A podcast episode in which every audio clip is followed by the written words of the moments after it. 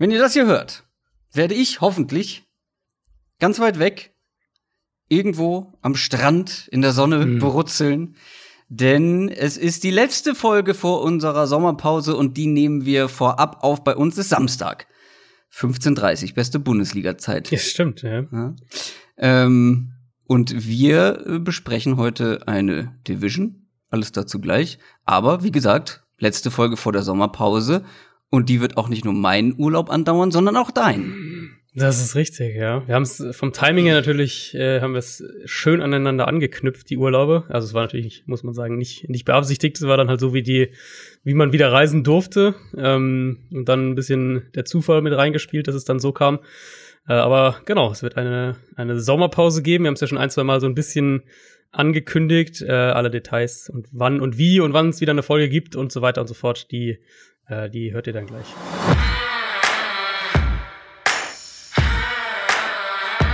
Down, Set, Talk.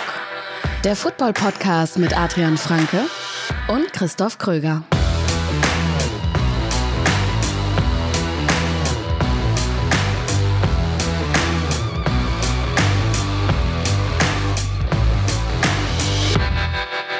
Ihr hört euren Football-Podcast des Vertrauens Downset Talk. Eine neue Folge vom offiziellen NFL-Podcast von The Zone und Spox mit mir, Christoph Kröger und mit Adrian Frank.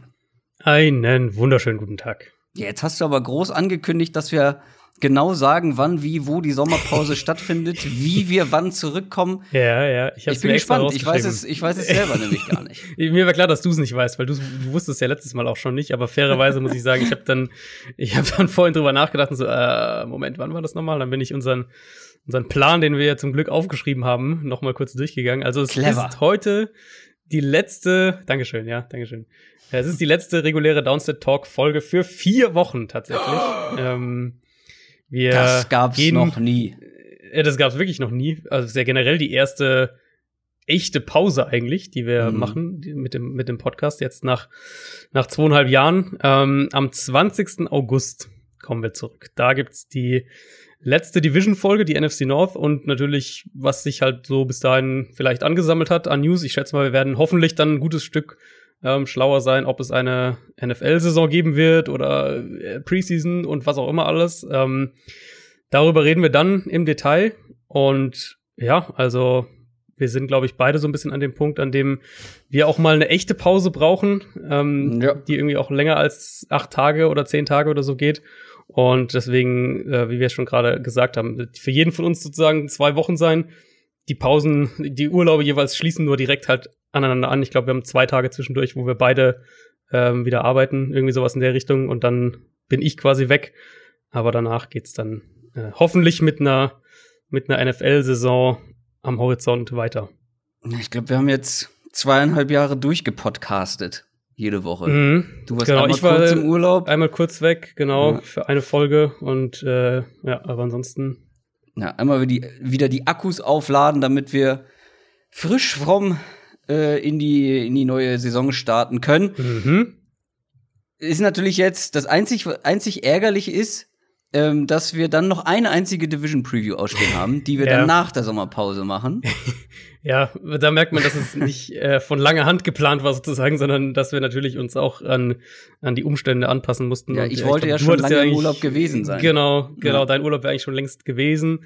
Äh, meiner wurde jetzt auch schon mal um einen Tag verschoben, also äh, nochmal, nachdem wir gebucht hatten, auch nochmal verschoben. Also alles nicht, nicht so von langer Hand geplant in dem Sinne, aber wir hatten schon länger im Kopf, dass wir dieses Jahr irgendwann eine Pause machen und jetzt äh, findet sie eben so am Stück sozusagen statt. Genau. Und wir haben uns aber was überlegt, dazu komme ich gleich. Vorher natürlich noch mal der Hinweis, was wir heute machen.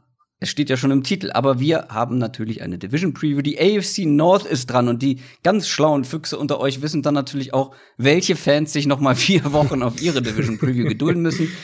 Die Ja. der Teams der NFC North. Richtig, ja, genau. Das äh, ist dann leider so, dass das äh, irgendwie Weil wir die treffen. Packers hassen, ganz genau. das kommt dann, ja, klar. Ähm, mhm. Na, es muss halt irgendeine Division treffen und wir haben uns dann auch überlegt, okay, mit welcher, äh, also eigentlich ist es sogar ein bisschen eine Auszeichnung, weil wir haben uns überlegt, ja. mit welcher wollen wir zurückkommen sozusagen. Und hatten jetzt ja, nachdem wir diverse Gäste hatten, hatten wir dann ja gar nicht mehr so eine große Auswahl. Ähm, die NFC North fanden wir irgendwie beide ganz cool, so als, als Comeback-Folge mit Teams, die auf jeden Fall auch kontrovers sind für die kommende Saison und insofern auch wahrscheinlich dann bis dahin vielleicht noch ein bisschen mehr ähm, an Gesprächsstoff liefern. Wir möchten uns natürlich aber vorher noch bei allen neuen Supportern bei, Patreon, bei Patreon bedanken, ähm, die da jetzt mit dazugekommen sind. Und äh, es gibt was Neues, was ihr bekommt, sozusagen, wenn ihr uns mhm. supportet, in unser Special Team kommt. Es, da gibt es den ex exklusiven Discord-Channel. Da gibt's die Fantasy Football Bundesliga natürlich, wo die Anmeldungen auch weiterhin fleißig steigen. Über 700 Teilnehmer schon mit dabei. Also wenn ihr mitmachen wollt, www.downsettalk.de slash support oder slash fantasy Bundesliga. Aber wie gesagt, da gibt's jetzt noch mehr, denn wir haben uns auch was überlegt, was euch auch so ein bisschen über die vier Wochen Sommerpausen, ja, äh, so als kleine Wiedergutmachung, ähm, was darüber hinweg, hinweg trösten soll. Und zwar ein kleines neues Format, was wir da regelmäßig machen werden. Äh, Bonusfolgen, zwei wöchentlich, und zwar zum Thema College Football. Das College Update. Ja, genau. Die erste Folge ist jetzt auch schon online. Also wer jetzt denkt, hä, was ist denn das? Wir haben da natürlich auch ausführlicher ein bisschen erklärt, was wir machen wollen. Deswegen so ganz grob mal. Wir haben äh, zusammen mit Jan Wegwert, den sicher mittlerweile viele von euch auch schon kennen, weil er jetzt doch schon ich weiß gar nicht, vier, fünf Mal im Podcast zu Gast war in verschiedenen, ähm, verschiedenen Folgen. Also habt ihr sicher schon mal gehört. Wenn nicht, dann kennt ihr ihn vielleicht über Twitter. Ähm, Finde ich für meinen, also für meinen äh, Begriffe der größte College-Experte, den es so im deutschsprachigen Raum gibt. Ich kenne zumindest keinen, der mehr Ahnung hat von College Football. Und mit ihm zusammen werden wir so ein, ähm, alle zwei Wochen so ein College-Update dann wirklich machen, wo es kompakt. Da äh, arbeiten wir dran, dass es kompakt wird. Ähm, wirklich so die, die größten Storylines, die ähm, je nachdem, ob es eine Saison gibt, dann vielleicht über das Highlight-Spiel der Woche reden oder eben über die größten Top-Prospects für den kommenden Draft schon mal so ein bisschen beleuchten. Also wirklich so College-Update, aber auch dann auf eine Art und Weise, die ein bisschen anders sein wird als jetzt hier in der im regulären Podcast, also vielleicht ein bisschen, bisschen einsteigerfreundlicher, bisschen mehr Basic, was College Football selbst angeht, damit wirklich auch Leute, die sich jetzt vielleicht neu dafür interessieren oder neu dazukommen, ähm, dass die da auch einen, einen Zugang da besser noch finden. Ganz genau. Hört gerne mal rein in die erste Folge. Die ist, wie gesagt, mittlerweile schon online. Ähm, und dann gibt's die nächst, nächste irgendwann innerhalb der Sommerpause. Der genau. offiziellen. News machen wir heute nicht weil, ist ja klar, also das, was jetzt zwischen heute und Donnerstag, wenn ihr es frühestens hört, passiert, werden wir nicht mit drin haben und äh, wir haben die andere Folge gerade aufgenommen mit den News, die bis dato geschehen sind. Also, das macht nicht viel Sinn, wenn wir hier jetzt über Neuigkeiten sprechen. Deswegen gehen wir direkt rein in die Division Preview. NFL Preview. Und zwar eine Division Preview, auf die ich sehr gespannt bin. Die der AFC North. Das ist nämlich eine potenziell sehr gute und vor allem auch sehr spannende Division. Wir gucken wieder auf alle vier Teams, fangen mit dem schlechtesten Team der vergangenen Saison an. Jeder hat sich auf zwei besonders fokussiert und bei mir waren es zum einen die Cincinnati Bengals, die eine wirklich schlimme Saison hinter sich haben. Zwei und vier, äh, zwei und vierzehn. ähm, jetzt startet ja. eine neue Ära nach dieser verguckten Saison und zwar die Joe Burrow-Ära, den sie mit dem ersten Pick im Draft geholt haben. Der wiederum kommt aus einer überragenden College-Saison mit LSU. Wirklich eine der ja, statistisch besten, die man je von einem mhm. College-Quarterback gesehen hat. Das sind natürlich jetzt ganz andere Umstände, in die er da kommt, über die wir natürlich auch sprechen. Aber für die Bengals bedeutet das natürlich vor allem nach langer Zeit kein Andy Dalton mehr. Da war ja immer so meine Devise, er war nicht das Problem bei den Bengals in den letzten Jahren, aber er war halt eben auch nicht die Lösung, weil der konnte gut ja. sein, wenn alles um ihn herum gut war oder sehr gut vor allem war, aber individuell kam da einfach zu wenig und war jetzt auch nicht mehr es war an der Zeit, einfach mal jetzt mit frischem Wind zu kommen, mit mehr individuellem Talent. Und das hat Joe Burrow auf jeden Fall. Wie gesagt, einer der besten ähm, im College seit langer Zeit gewesen. Aber trotzdem natürlich keine Garantie, dass er das jetzt auch in der NFL direkt sein wird. Er hat aber natürlich im Vergleich jetzt zu Dalton, wenn man mal das eins zu eins vergleichen, individuell natürlich einfach auch noch ein paar mehr Fähigkeiten, die diese ganze Offense natürlich schon verbessern sollten. Alles, alles, was so außerhalb der Struktur angeht. On the Run, da war er sehr gut im College. Das sind alles neue Ebenen im Spiel der Bengals. Und ich habe eben schon angedeutet, die Umstände sind natürlich nicht so berauschend wie jetzt bei LSU. Da war wirklich sehr viel, mhm. sehr gut. Aber die Umstände für einen Quarterback des Cincinnati Bengals haben sich auch jetzt in der Offseason verbessert. Alleine wenn wir auf die Waffen gucken, wenn wir auf die Receiver gucken. AJ Green wird zurückkommen. Und selbst wenn er nicht ganz der Alte ist, wenn er nicht bei 100 Prozent ist, wird er immer noch gut sein. War lange Zeit einer der besten Receiver der NFL. Jetzt wirklich, ich glaube, zwei Jahre ja intensiv mit Verletzungen zu tun gehabt. Tyler Boyd, der ihn den Umständen entsprechend gut vertreten hat, würde ich sagen. Ähm, mhm. Auch ein ganz anderer Typ. Und T. Higgins im Draft mit dazugekommen in Runde zwei. Auch einer, den wir beide vor allem sehr mochten. Und Joe Mixon. Ja. Ähm, mein Nummer 10 Running Back der Liga, der wahrscheinlich, wenn er in einer besseren Offense spielt, auch noch das Potenzial hat, da zu klettern. Also, wenn wir nur mal auf die, die Skill Positions gucken, auf die Playmaker, auf diese vier vor allem, die ich genannt habe, das ist schon ein gutes Niveau. Ja, der Sprung ist halt enorm. Das muss man ja wirklich sagen. Also letztes Jahr war es dann dadurch, dass ja logischerweise noch kein T. Higgins da war und eben AJ Green nicht gespielt hat, war das ja, ja eine Offense, die halt Tyler Boyd hatte und Tyler Eifert war noch so ein Faktor, aber an sich war es halt Tyler Boyd und dann lange nichts. Das sieht man ja auch an der Art, wie, wie sie die Targets verteilt haben. Also Tyler Boyd mit über 140, kein anderer Spieler mit über 80. Tyler Boyd auch der einzige, der 1000 Yards geknackt hat. Kein anderer hat 600 Yards geknackt. Also da war ja schon die, mhm. das, das Gefälle war ja schon enorm. Und ich meine, ich finde Boyd ist eine super Nummer zwei. Aber er ist halt keine Nummer eins. Das, wenn, wenn er deine Nummer eins sein muss, dann hast du halt offensiv ein Problem. Das ist, halt, finde ich, halt mhm. so ein Fall, auch wenn er individuell betrachtet eben immer noch eine gute Saison ähm, gespielt hat. Und das sollte jetzt ganz anders sein. Also Green ist für, ist deine klare Nummer eins. Ähm, Boyd kann wieder so in seine in seine primär in, in Slot stattfindende Rolle rutschen. Ähm, und T. Higgins kannst du halt wirklich als so eine Nummer zwei ranführen und perspektivisch dann vielleicht nach der kommenden Saison ähm, könnte er dann derjenige sein, der, der AJ Green dann beerbt. Ja. Ja, auch ein ähnlicher Spielertyp, ne? Ähm, sehr mhm. physisch, mhm, ja. also wahrscheinlich noch ja. physischer. Ähm, aber der ja, kann. Größer, ja, größerer Catch-Radius und so, ja. Der kann aber auf jeden Fall so ein Ex-Receiver werden. Mhm. Du hast jetzt Joe Mix ein bisschen ausgeklammert. Ich finde, ja, der hatte eine schlechte erste Hälfte der Saison. Aber wir sagen ja immer wieder, die Running Backs sind halt noch ein bisschen abhängiger davon, was in der ganzen Offense passi passiert und wie effizient auch deine Passing Offense ist, beziehungsweise mhm. wie gut deine Line ist natürlich. Und ich finde, in der zweiten Saisonhälfte hat er wirklich das meiste draus gemacht. Ja, und auch ja. für ihn sollten ja die Umstände natürlich besser werden. Mit den Receivern, mit dem besseren Quarterback. Ein Thema ist natürlich diese Offensive Line, die ja. Nicht gut war. also gar nicht gut Nett war. Nett gesagt, ja, ja. Da gab es ja auch letzte Offseason. Ich weiß noch, wie wir drüber gesprochen haben. Mhm. Das, ich meine, das war ja abzusehen. Das war ja nichts, was uns überrascht hat, dass diese Line nicht gut ist. Da gab es ein paar seltsame Perso personelle Entscheidungen, die, die da getroffen wurden. Ähm, also wenn wir auf Bobby Hart gucken, auf Billy Price, das war schon seltsam, dass sie die so als Starter einplanen. Und dann gab es da wirklich Rotation ohne Ende aus diversen Gründen. Natürlich auch Verletzungen waren da ein Thema. Also alleine vier Left Tackles, die fast die gleiche Anzahl von Spielen gemacht haben und mhm. auch ähnlich viele Snaps, also vier Leute, die da irgendwie mal ran durften und nicht nur mal eben kurz, sondern auch für länger. Also da war schon, also von Konstanz war da weit und breit nicht zu sehen. Das gilt auch für andere Positionen. Wenn wir mal bei Left Tackle bleiben, da könnte natürlich jetzt ein Jonah Williams helfen, den sie mhm. gedraftet haben, der sich dann aber direkt verletzt hat und die ganze Saison nicht spielen konnte. E egal wie der jetzt zurückkommt, der sollte auf jeden Fall ein Upgrade sein.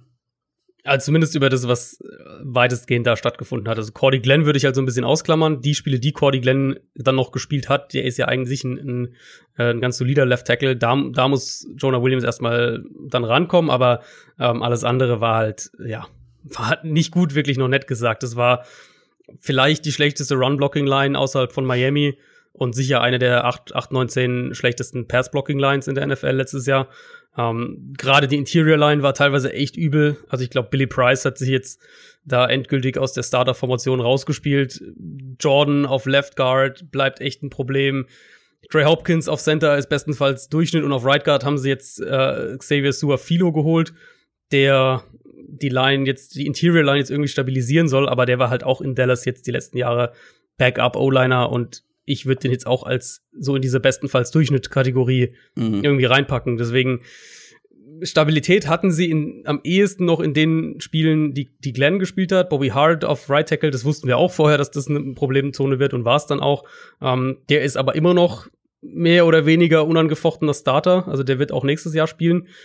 Das heißt, man muss eigentlich davon ausgehen, dass, dass Williams, wie gesagt, ein Upgrade vor allem jetzt gegenüber John Jerry dann darstellt. Ähm, aber unterm Strich muss man es, denke ich, schon noch sehr, sehr skeptisch sehen. Da, also Suafilo, Jonah Williams sollten leichte Upgrades sein zu dem, was sie letztes Jahr hatten.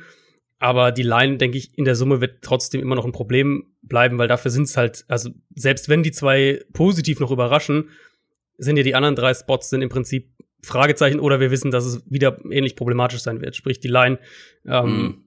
man kann, man sollte nicht zu viel erwarten und da muss viel denke ich, über Scheme, Quick Passing, Play Action und aber auch Burrows Fähigkeiten halt dann gegen Druck, wenn er irgendwie improvisieren muss, solche Sachen, die müssen dann auch relativ schnell ähm, sich auf die NFL übertragen. Ja, da wird es wahrscheinlich auch noch ein paar unschönere Szenen geben, vielleicht auch ein paar hm. klassische Rookie-Fehler, wenn alles so ein bisschen schneller geht als im College. Also auch da würde ich die Erwartungen so ein bisschen zügeln, was Joe Burrow angeht. Ja, überragende College-Saison zu Recht Nummer 1 Pick gewesen. Aber wir dürfen jetzt auch keine Wunderdinge ab Tag 1 erwarten. Wie gesagt, die Waffen werden ihm helfen. Was ihm nicht helfen wird, ist, dass Tyler Eifert auf Titan nicht mehr da ist. Weil, mhm. ja, der war vielleicht nicht mehr ganz der alte Tyler Eifert ähm, nach vielen Verletzungen, aber er war immer noch solide, immer noch gut. Guter Receiving ja. Tight End. Und dass ein CJ Uzuma ähm, nicht die Dauerlösung sein kann, ich finde, das hat er letztes Jahr ja. gezeigt. Ja. Ähm, wir haben ja in der vergangenen Folge über David Njoku gesprochen, dass der getradet werden will. Da hatte ich auch direkt dann die Bengals im Kopf, weil das wäre natürlich optimal, aber die werden den natürlich nicht zu den Bengals traden. Das ist, ist ein bisschen ärgerlich, ja. weil die könnten so einen Spieler wie Njoku richtig gut gebrauchen. An sich, an sich schon, ja. Sind ja auch so ein ganz klassisches 11-Personnel-Team. Also hatten, glaube ich, mit die höchste oder sogar die höchste 11-Personnel-Quote in der NFL letztes Jahr. Das heißt, sie spielen sowieso schon nur mit einem Tight End. Da kann man dann noch drüber streiten, ob da Drew Sample oder Usoma mehr spielt. Ich glaube, Sample sehen sie halt vor allem als den Blocker. Also wenn sie jetzt sagen, wir, wir wollen vielleicht ein bisschen mehr laufen und wollen den Blocking teilen und dann mehr ins Play-Action-Passspiel gehen, dann bekommt vielleicht sogar Drew Sample noch mehr, mehr mhm. Gelegenheiten. Mhm. Aber also die Thailand-Gruppe insgesamt ist, ist definitiv problematisch. Ähm, und umso wichtiger wird es halt sein, dass die, dass die Wide Receiver da viel auch rausholen und auch viel dem Quarterback helfen können, was, glaube ich, gehen kann. Aber auch da eben natürlich ist es ein, gewisser, ein gewisses wackeliges Konstrukt dabei, dadurch, dass Green jetzt zurückkommt nach so langer Pause, Higgins ein Rookie-Receiver ist. Und dahinter sind es ja auch eher so Fragezeichen. Also John Ross zum Beispiel ist ja so der vielleicht ja letzte Chance, glaube ich, kann man sagen. Ähm, zumindest mal hm. bei den Bengals jetzt die kommende Saison. Hm. Ähm, und dahinter ist es halt jetzt auch nicht, also jetzt auch kein Team, wo du sagst, da, wenn da einer ausfällt, dann haben sie irgendwie das hoffnungsvolle Talent dahinter, sondern dann sind halt so ein paar solide Spieler wie ein Orden Tate beispielsweise, aber keiner, der jetzt für deinen Rookie-Quarterback die Kohlen aus dem Feuer holt. Ja, gut, aber letztes Jahr, ja. Im Vergleich zum letzten Jahr ist es, ist es ein Quantensprung, das, das würde ich auf jeden Fall sagen. Und selbst wenn jetzt AJ Green wieder ausfällt, hast du immerhin noch einen T. Higgins, der das mhm. mehr auffangen kann als vielleicht eine Alex Erickson oder äh, Auden Tate oder so. Mhm. Ja, also ähm, ich finde, da hat man sich in der Hinsicht verbessert. Wie gesagt, die Offensive Line, Jonah Williams kann einen Unterschied machen, sollte er eigentlich auch. Mhm. Ähm, aber er wird, also wie gesagt, weder T. Higgins noch Jonah Williams noch Joe Burrow werden da, glaube ich, krasse Wunderdinge irgendwie veranstalten. Ja, man soll es halt nicht erwarten, vor allem. Genau, man sollte es nicht erwarten, also, das kann natürlich passieren. Ja. Aber trotzdem, da muss man die Erwartungen, glaube ich, ja. dann doch etwas schmälern. Und äh, gerade wenn wir zur Defense kommen, da muss man nach äh, der, oder da gibt es eigentlich nach letzter Saison keine Erwartungen mehr. Die war mhm. wirklich ein großes Problem. Ich glaube, hinten raus haben sie sich noch mal ein bisschen gesteigert. Ja. Ähm, das war dann ein bisschen besser, okay, aber trotzdem unter der Saison teilweise wirklich wild, was da abging. Bengals untypisch hat man jetzt in der Free Agency mal ein bisschen investiert, vor allem dann in die Defense mit DJ Reader ähm, oder Redder. Ich weiß es nicht, ich frage jedes Mal nach. also ich glaube, wir haben uns auf Reader geeinigt. Mm. Dann bleiben wir doch bei Reader, DJ Reader, Defensive Tackle. Dann haben sie zwei ehemalige Vikings Cornerbacks geholt. Da muss man auch so ein bisschen skeptisch sein, weil man gesehen hat, wie die Vikings Cornerbacks letztes Jahr gespielt haben. Ähm, Trey, Trey Waynes und Mackenzie Alexander. Von Bell, den Safety von den Saints geholt. Zwei Linebacker im Draft. Also sie haben echt wirklich die Defense, sind das Ganze mal angegangen, aber das war natürlich auch bitter nötig. Mhm. Aber was man sagen muss, jetzt noch mit DJ Reader und dem, was sie eh schon an der Line zumindest haben, die Line als solche sollte eigentlich ganz gut sein. Ja, finde ich auch. Also die Line sollte wirklich die so das Rückgrat von dieser Defense sein. Da hast du Gino Atkins sowieso und, und Carlos Dunlap als deine mhm. zwei Fixpunkte. Sam Hubbard, der sich eigentlich auch gesteigert hat, der, ein guter, guter Nummer zwei Edge oder Nummer drei dann insgesamt in der Line ist. Und jetzt eben Reader da noch dazu zu packen, das, also gerade wenn wir auch bei, im Zusammenhang mit den Texans häufiger drüber gesprochen haben, wie der sich auch als Pass Rusher gesteigert hat letztes Jahr, das sollte eigentlich eine Line sein, die ohne Blitzing Druck kreieren kann, ähm, die aber auch eben den Run besser stoppen kann. Das war ja auch so ein Thema letztes Jahr. Also die waren ja nicht nur schlecht gegen den Pass, sondern die waren ja echt auch, echt auch mega anfällig gegen den Run dann auf diese ganze Saison äh, betrachtet. Und das hing natürlich auch mit den Linebackern dann noch dazu zusammen. Das war wirklich ein richtiges Mess letztes Jahr. Also wenn man sich die Bengals Linebacker anschaut, hm. Nick Vigil, ja, Jermaine Pratt, Preston Brown, ja, also auch schon das Jahr davor eigentlich. Aber letztes Jahr war es so gefühlt noch mal eklatanter. Ähm, also ich, German, ich würde kleiner sagen, Fun Fact an der Stelle, German äh, Pratt, den, den Rookie aus dem letzten Jahr, mhm. der war der einzige, der, oh, kriege ich das noch zusammen, der 8% oder mehr der Snaps gespielt hat auf dieser Position. Also irgendwie, hm. muss ich noch mal genauer nachschauen, aber die Grundaussage war, ich kriege die Zahlen nicht gerade zusammen, die Grundaussage war aber, da wurde mal so richtig rotiert und Jermaine Pratt, der Rookie, war der, der irgendwie noch am meisten da gespielt hat. Also ja, ich glaube, am meisten gespielt müsste Nick Vigil ja, sein. Ich guck, ich guck glaub, das noch mal nach. Vielleicht finde ich das noch. Ich habe es mir leider ähm, nicht notiert. Also es war in der Summe auf jeden Fall, würde ich sagen, was wirklich eine der zwei, drei schlechtesten Linebacker-Gruppen, vielleicht mit den Raiders zusammen ähm, in der NFL letztes Jahr. Und jetzt haben sie da zwar nicht mega investiert, also du hast ja gerade gesagt, Secondary haben sie was reingesteckt, ähm, Defensive Line haben sie was reingesteckt, aber sie haben Josh Bynes geholt, der letztes Jahr bei den, bei den Ravens war und eigentlich so ein so ein rundum solider Linebacker ist. Und sie haben halt eben zwei gedraftet mit, mhm. äh, mit Logan Wilson in der dritten Runde, so ein explosiver, physischer, eher so ein bisschen Oldschool-Linebacker, der dir auf jeden Fall gegen den Run helfen wird. Ähm, Coverage dann so ein bisschen limitiert ist. Und dann so das Gegenstück dazu mit Akeem Davis Gaither, den, den ich ja auch sehr mochte vor dem Draft. Deutlich weniger physisch, aber halt brutal agil, super in Coverage. Bei dem, das Einzige, was man bei ihm halt sagen muss, weswegen er, denke ich, auch bis in die vierte Runde gefallen ist, ist, dass dass unter dem Draft Probleme mit den Knien dann rauskamen. Das muss man halt so ein bisschen beobachten, ob er dann wirklich eine volle NFL-Saison auch spielen kann. Aber sie haben zumindest mal sich, glaube ich, also allein die drei oder sagen wir mal einer der Rookies und Josh Bynes werden, denke ich, besser sein als, als alles, was sie letztes Jahr auf der Position hatten. Also ich habe es nochmal nachgeguckt. Das stimmte mit den keiner außer German Pratt hat mehr als 8% der Defensive Snaps gespielt, aber sie haben Nick äh, Vigil schon rausgezogen, weil der nicht mehr da ist. Ach so, ja, okay. Also da war nur German Pratt unterwegs. Den mochte ich ja vor dem Draft eigentlich relativ mhm. gerne, so als Cover-Linebacker. Aber das ist jetzt auch kein kompletter Linebacker, der dir irgendwie das ganze Linebacker-Core da irgendwie äh, retten kann. Und du hast es angesprochen. Spannende Linebacker gedraftet. Lass uns noch über die Secondary sprechen. Mhm. Die wird vielleicht nicht super sein, aber sie sollte eigentlich besser sein als letztes Jahr. Das war nicht so doll. Äh, William Jackson war eine mega Enttäuschung, nachdem der ja mhm. eine super Saison gespielt hat eigentlich ja, vorher. Ja. Dann letztes Jahr so gar nicht. Alles um ihn herum auch nicht. Deswegen hat man da auch investiert, investiert in diese beiden Vikings Cornerbacks. Das sind zwei, die ihren Draft-Pick, ihren hohen Draft-Pick, der eine ist ein Erstrunden-Pick mit Trey Waynes, der andere ein Zweitrunden-Pick Mackenzie Alexander, konnten sie beide nicht so richtig rechtfertigen bei den Vikings. Jetzt vielleicht so ein Neuanfang bei den Bengals.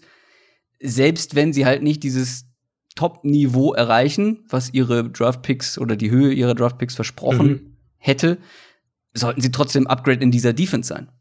Das ist genau auch mein Gedankengang. Also letztes Jahr, was sie hatten, du hast Jackson schon angesprochen, BW Webb war die ganze Zeit eigentlich echt wackelig. Ähm, Darkis Denard war wahrscheinlich noch so der Beste in der Gruppe, aber jetzt auch der eher so Kategorie oberer Durchschnitt als irgendwie signifikant drüber. Das haben sie ja komplett quasi ausgetauscht, außer, außer William Jackson. Also haben sie ja wirklich diverse Cornerbacks dann gehen lassen oder abgegeben und sich äh, auch mehrere halt geholt. Und mit Waynes und Alexander, ich meine, klar, du hast natürlich recht. Die Vikings letztes Jahr haben wir auch oft genug thematisiert, hatten Cornerback-Probleme, aber für mich war halt in dem konkreten, der konkreten Situation war Xavier Rhodes eben so der, der mit Abstand größte Katalysator für die Problematik. Was jetzt nicht heißt, dass Waynes und Alexander irgendwie super Top Cornerback sind, aber ich glaube halt in den Rollen, wenn du den als Nummer zwei dann packst hinter William Jackson und eben Mackenzie Alexander in den Slot, dann ist es, glaube ich, eigentlich keine schlechte Gruppe. Und es sollte eigentlich eine deutlich bessere Gruppe sein als, also ähnlich wie die Linebacker. Du bist jetzt nicht auf Elite-Level irgendwie geklettert, aber du solltest deutlich stärker sein als letztes ja. Jahr. Ja. Das gilt eigentlich für die meisten Bereiche in dieser Defense, aber viel schlechter geht's ja auch nicht. Safety ist, glaube ich, okay. Mhm. Mit ja. Bates, Von Bell, Sean Williams. Also, meine Analyse der Bengals ist relativ simpel. Die Offense wird, glaube ich, besser sein. Die Defense wird, glaube ich, besser sein. Aber das Ding ist halt, wie ich gerade schon gesagt habe, viel schlechter als zwei Siege kannst du in der NFL kaum sein. Deswegen, äh, man startet von weit unten und wird, glaube ich, ein bisschen besser. Aber das heißt jetzt noch nicht, dass ich denke, dass die Bengals direkt um die Playoffs mitspielen. Wäre ja. natürlich schön, wenn irgendwie Joe Burrow mit den Waffen und so direkt einschlägt. Jonah Williams ist irgendwie der Unterschiedsspieler in der Line, keine Ahnung. Aber ich glaube, dass halt sowohl Offense als auch Defense beides noch nicht über Durchschnitt kommt, NFL-Durchschnitt. Wenn überhaupt die Offense und dann die Defense vielleicht dann noch in, in manchen Bereichen wackelig. Und gerade in dieser Division dieses Jahr, das macht's natürlich nicht besser, ne? Also, mhm. das wird, glaube ich, ganz schön hart mit den anderen drei Teams, zu denen wir ja gleich noch kommen. Und ein Punkt, den wir jetzt noch gar nicht angesprochen haben, für mich wirklich auf dem Prüfstand ist der ganze Coaching-Staff. Das war ja wirklich eine wilde Zusammenstellung da zu Beginn der ja, vergangenen Saison, ja. haben ewig keinen auch ewig keinen Defensive Coordinator genau, gefunden. Ja. Klar, natürlich schmeißt du so ein Coaching-Staff nicht nach einer verkorksten Saison raus, gerade bei dem Spielermaterial, was die da zur Verfügung hatten. Da war auch wirklich dann so als Rookie-Head-Coach nicht mehr drin.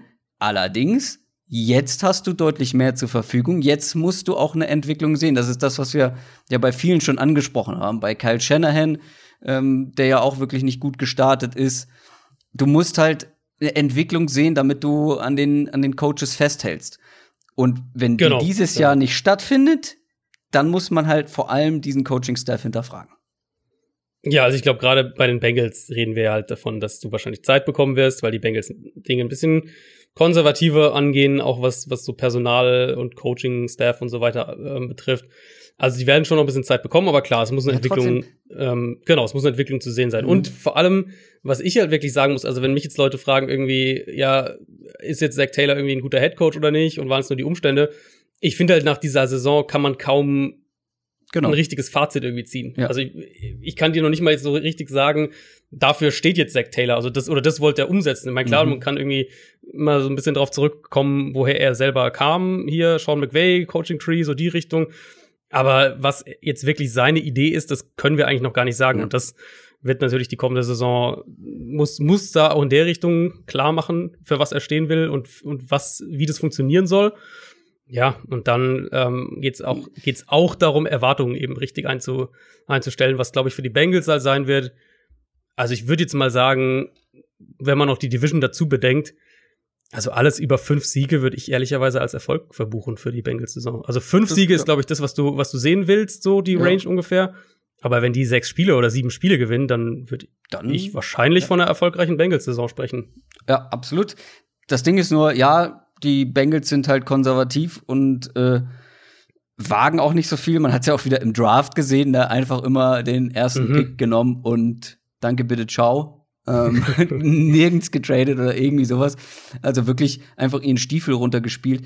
Das Problem ist ja eben, wenn du jetzt wenig Weiterentwicklung siehst, auch von Coaching-Seite her, und du trotzdem dann lange festhältst. Ich meine, Sie haben ja vorher auch lange an dem Coach festgehalten, obwohl es keine mhm. Entwicklung mehr gab. Und es musste wirklich stimmt, richtig ja. schlecht werden, bevor man sich, bevor man sich trennt. Und das ist natürlich dann auch so eine Gefahr. Natürlich mag ich es immer, wenn ein neuer Coach vor allem Zeit bekommt, wenn man ihm das Vertrauen schenkt. Das hilft, aber du musst halt spielerisch auch eine Entwicklung irgendwie sehen. Und deswegen sage ich, wenn wir die genau. bei den Bengals dieses Jahr nur bedingt oder gar nicht sehen, dann muss man da, muss man da mal äh, gucken, ob man da an irgendwelchen Schrauben drehen muss. Ja, das ist auf jeden Fall fair. Kommen wir zu den Cleveland Browns. Die waren letzte Saison eine große Enttäuschung. 6 und 10, weil wir dachten alle, sie holen den Super Bowl. Haben sie nicht gemacht, ganz und gar nicht. Jetzt gab es wieder einen Regimewechsel, zumindest was die Coaches angeht. Kevin Stefanski ist neuer Head Coach. Ich bin sehr gespannt auf diese Offense. Kevin mhm. Stefanski, keine Head Coach Erfahrung in der NFL, ähm, kommt aber aus einem spannenden Coaching Tree, bringt spannende Sachen für die Offense mit. Und die Waffen, also da sprechen wir sowohl von der Offense als auch von der Defense, die Waffen sind ja nach wie vor da. Er hat sie ja. zur Verfügung. Und wenn wir mal auf die individuelle Qualität gucken, auch wenn das letztes Jahr alles nicht so zusammen funktioniert hat, ein Jarvis Landry oder auch ein Odell Beckham Jr. sind ja nicht auf einmal schlechte Spieler. ich meine, ja. gerade ein OBJ hat vorher auch nicht in den besten Umständen gespielt bei den Giants und war trotzdem mhm. eine absolute Maschine. Und dann noch eben Kareem Hunt und Nick Chubb im Backfield mit dazu. Also da sind so viele Waffen, das ist teilweise schon absurd, welches Potenzial einfach nach wie vor in dieser Offense steckt. Genau, das, also das steht schon mal außer Frage. Äh, kommen wir gleich noch zu den Details, wo sie ja auch sogar noch besser geworden sind.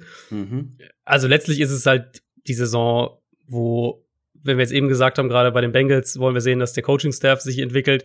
Die Browns für mich steht irgendwie alles unter dem, unter dem, unter der großen Überschrift Baker Mayfield. Also du, du bist jetzt im dritten Jahr von Baker Mayfield, der eine wirklich starke Rookie-Saison hatte, richtig, richtig starke Rookie-Saison, wo er natürlich dann auch Erwartungen geweckt hat irgendwo und dann war letztes Jahr halt ein kompletter Flop. Und jetzt wäre es halt ganz wichtig zu sehen, dass dieser, dieser Flop, dieses Durchhängerjahr, dass es eben durch den Coaching-Staff kam, durch die Umstände, ähm, schlechte, schlechte Vorbereitung, was auch immer, schlechtes Play-Calling und halt nicht, dass wir einfach bei Mayfield Probleme sehen, die halt nicht weggehen. Also ich finde, auf die, auf die Saison betrachtet insgesamt hat er eigentlich gar nicht so ein katastrophales Jahr gehabt letztes Jahr. Das Hauptproblem ist halt, dass er in einigen Bereichen alte Probleme wieder gezeigt hat. Allen voran, was, was sein Pocket-Verhalten angeht. Also er hat eine saubere Pocket viel zu häufig ähm, zu schnell verlassen, generell auch nicht gut aus der sauberen Pocket gespielt, hat sich dann auch damit selbst oft und auch dann die Offense insgesamt aus dem Rhythmus gebracht. Und dann hat eben teilweise im Zusammenhang damit, teilweise aber auch unabhängig davon, hat eine seiner besten Qualitäten gelitten, nämlich die Accuracy. Also hat den Ball wirklich oft von einer unsauberen Plattform geworfen, in die er sich halt auch selbst oft unnötig gebracht hat. Ähm, und insgesamt war seine Accuracy einfach viel inkonstanter, als wir es von ihm gewohnt sind. Gerade ähm, gerade im Kurzpassspiel war sie einfach oft nicht da. Und selbst wenn er irgendwie offene Receiver angeworfen hat, war immer wieder so ein bisschen mal klar, ein bisschen daneben, ein bisschen zu weit nach vorne, zu weit nach hinten. Ähm, Im vertikalen Passspiel hat er vor allem Odell Beckham häufig nicht die Chance gegeben, den Ball zu fangen, wo er frei gewesen wäre oder wo er zumindest eine Möglichkeit gehabt hätte. Also Mayfield war nicht gut und, und vor allem sein, sein Pocket-Verhalten muss auch irgendwo ein bisschen Anlass zur Sorge geben. Aber der Kontext ist natürlich wichtig. Und wenn wir von der Browns Offense reden, ist mir halt mit am, am stärksten irgendwie in Erinnerung geblieben, was Jarvis Landry im Februar dann gesagt hat, nämlich, dass halt so die ersten 15 bis 20 Plays von einem Spiel immer gescriptet waren. Das legen Coaches ja dann den Rahmen sozusagen schon vor dem Spiel fest, anhand von, von gegnerischen Tendenzen, bestimmten Matchups in dem Spiel und so weiter. Und dass er aber oft nicht wusste, was der Plan nach diesen gescripteten Plays sein würde. Und ich finde so, also Landry hat das gesagt, und ich finde, so sah die Offense häufig auch aus. Also, ja. wenn man sich das einfach anschaut, hat man oft den Eindruck, dass da die Playcalls überhaupt nicht aufeinander aufbauen, dass das ohne irgendwie Rhythmus, ohne, ohne einen größeren Plan abläuft und irgendwie einfach unkoordiniert ist. Und das und äh, hat Mayfield natürlich auch nicht geholfen.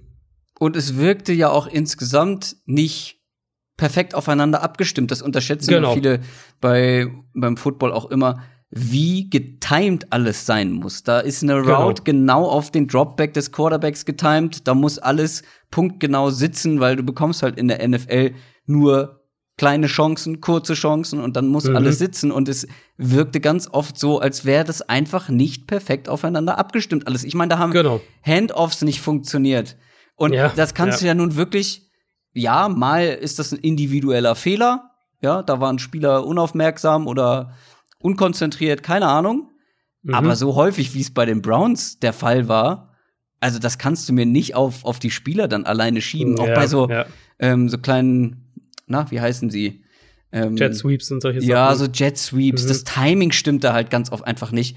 Und das ist dann für mich auch eine Frage, was machen die oder was haben die denn im Training gemacht? Weil das sind ja genau die Sachen, gerade so ja. Jet Sweeps, ja. Trickplays und so weiter, die musst du im Schlaf können als Spieler. Da musst du das Timing in- und auswendig können, damit das dann genau. im Spiel auch blind funktioniert. Und genau das wirkte eben, das war nicht der Fall. Und es wirkte halt eben so, als hätte man da im Training auf die falschen Sachen geachtet oder halt auch zu wenig aufs Detail.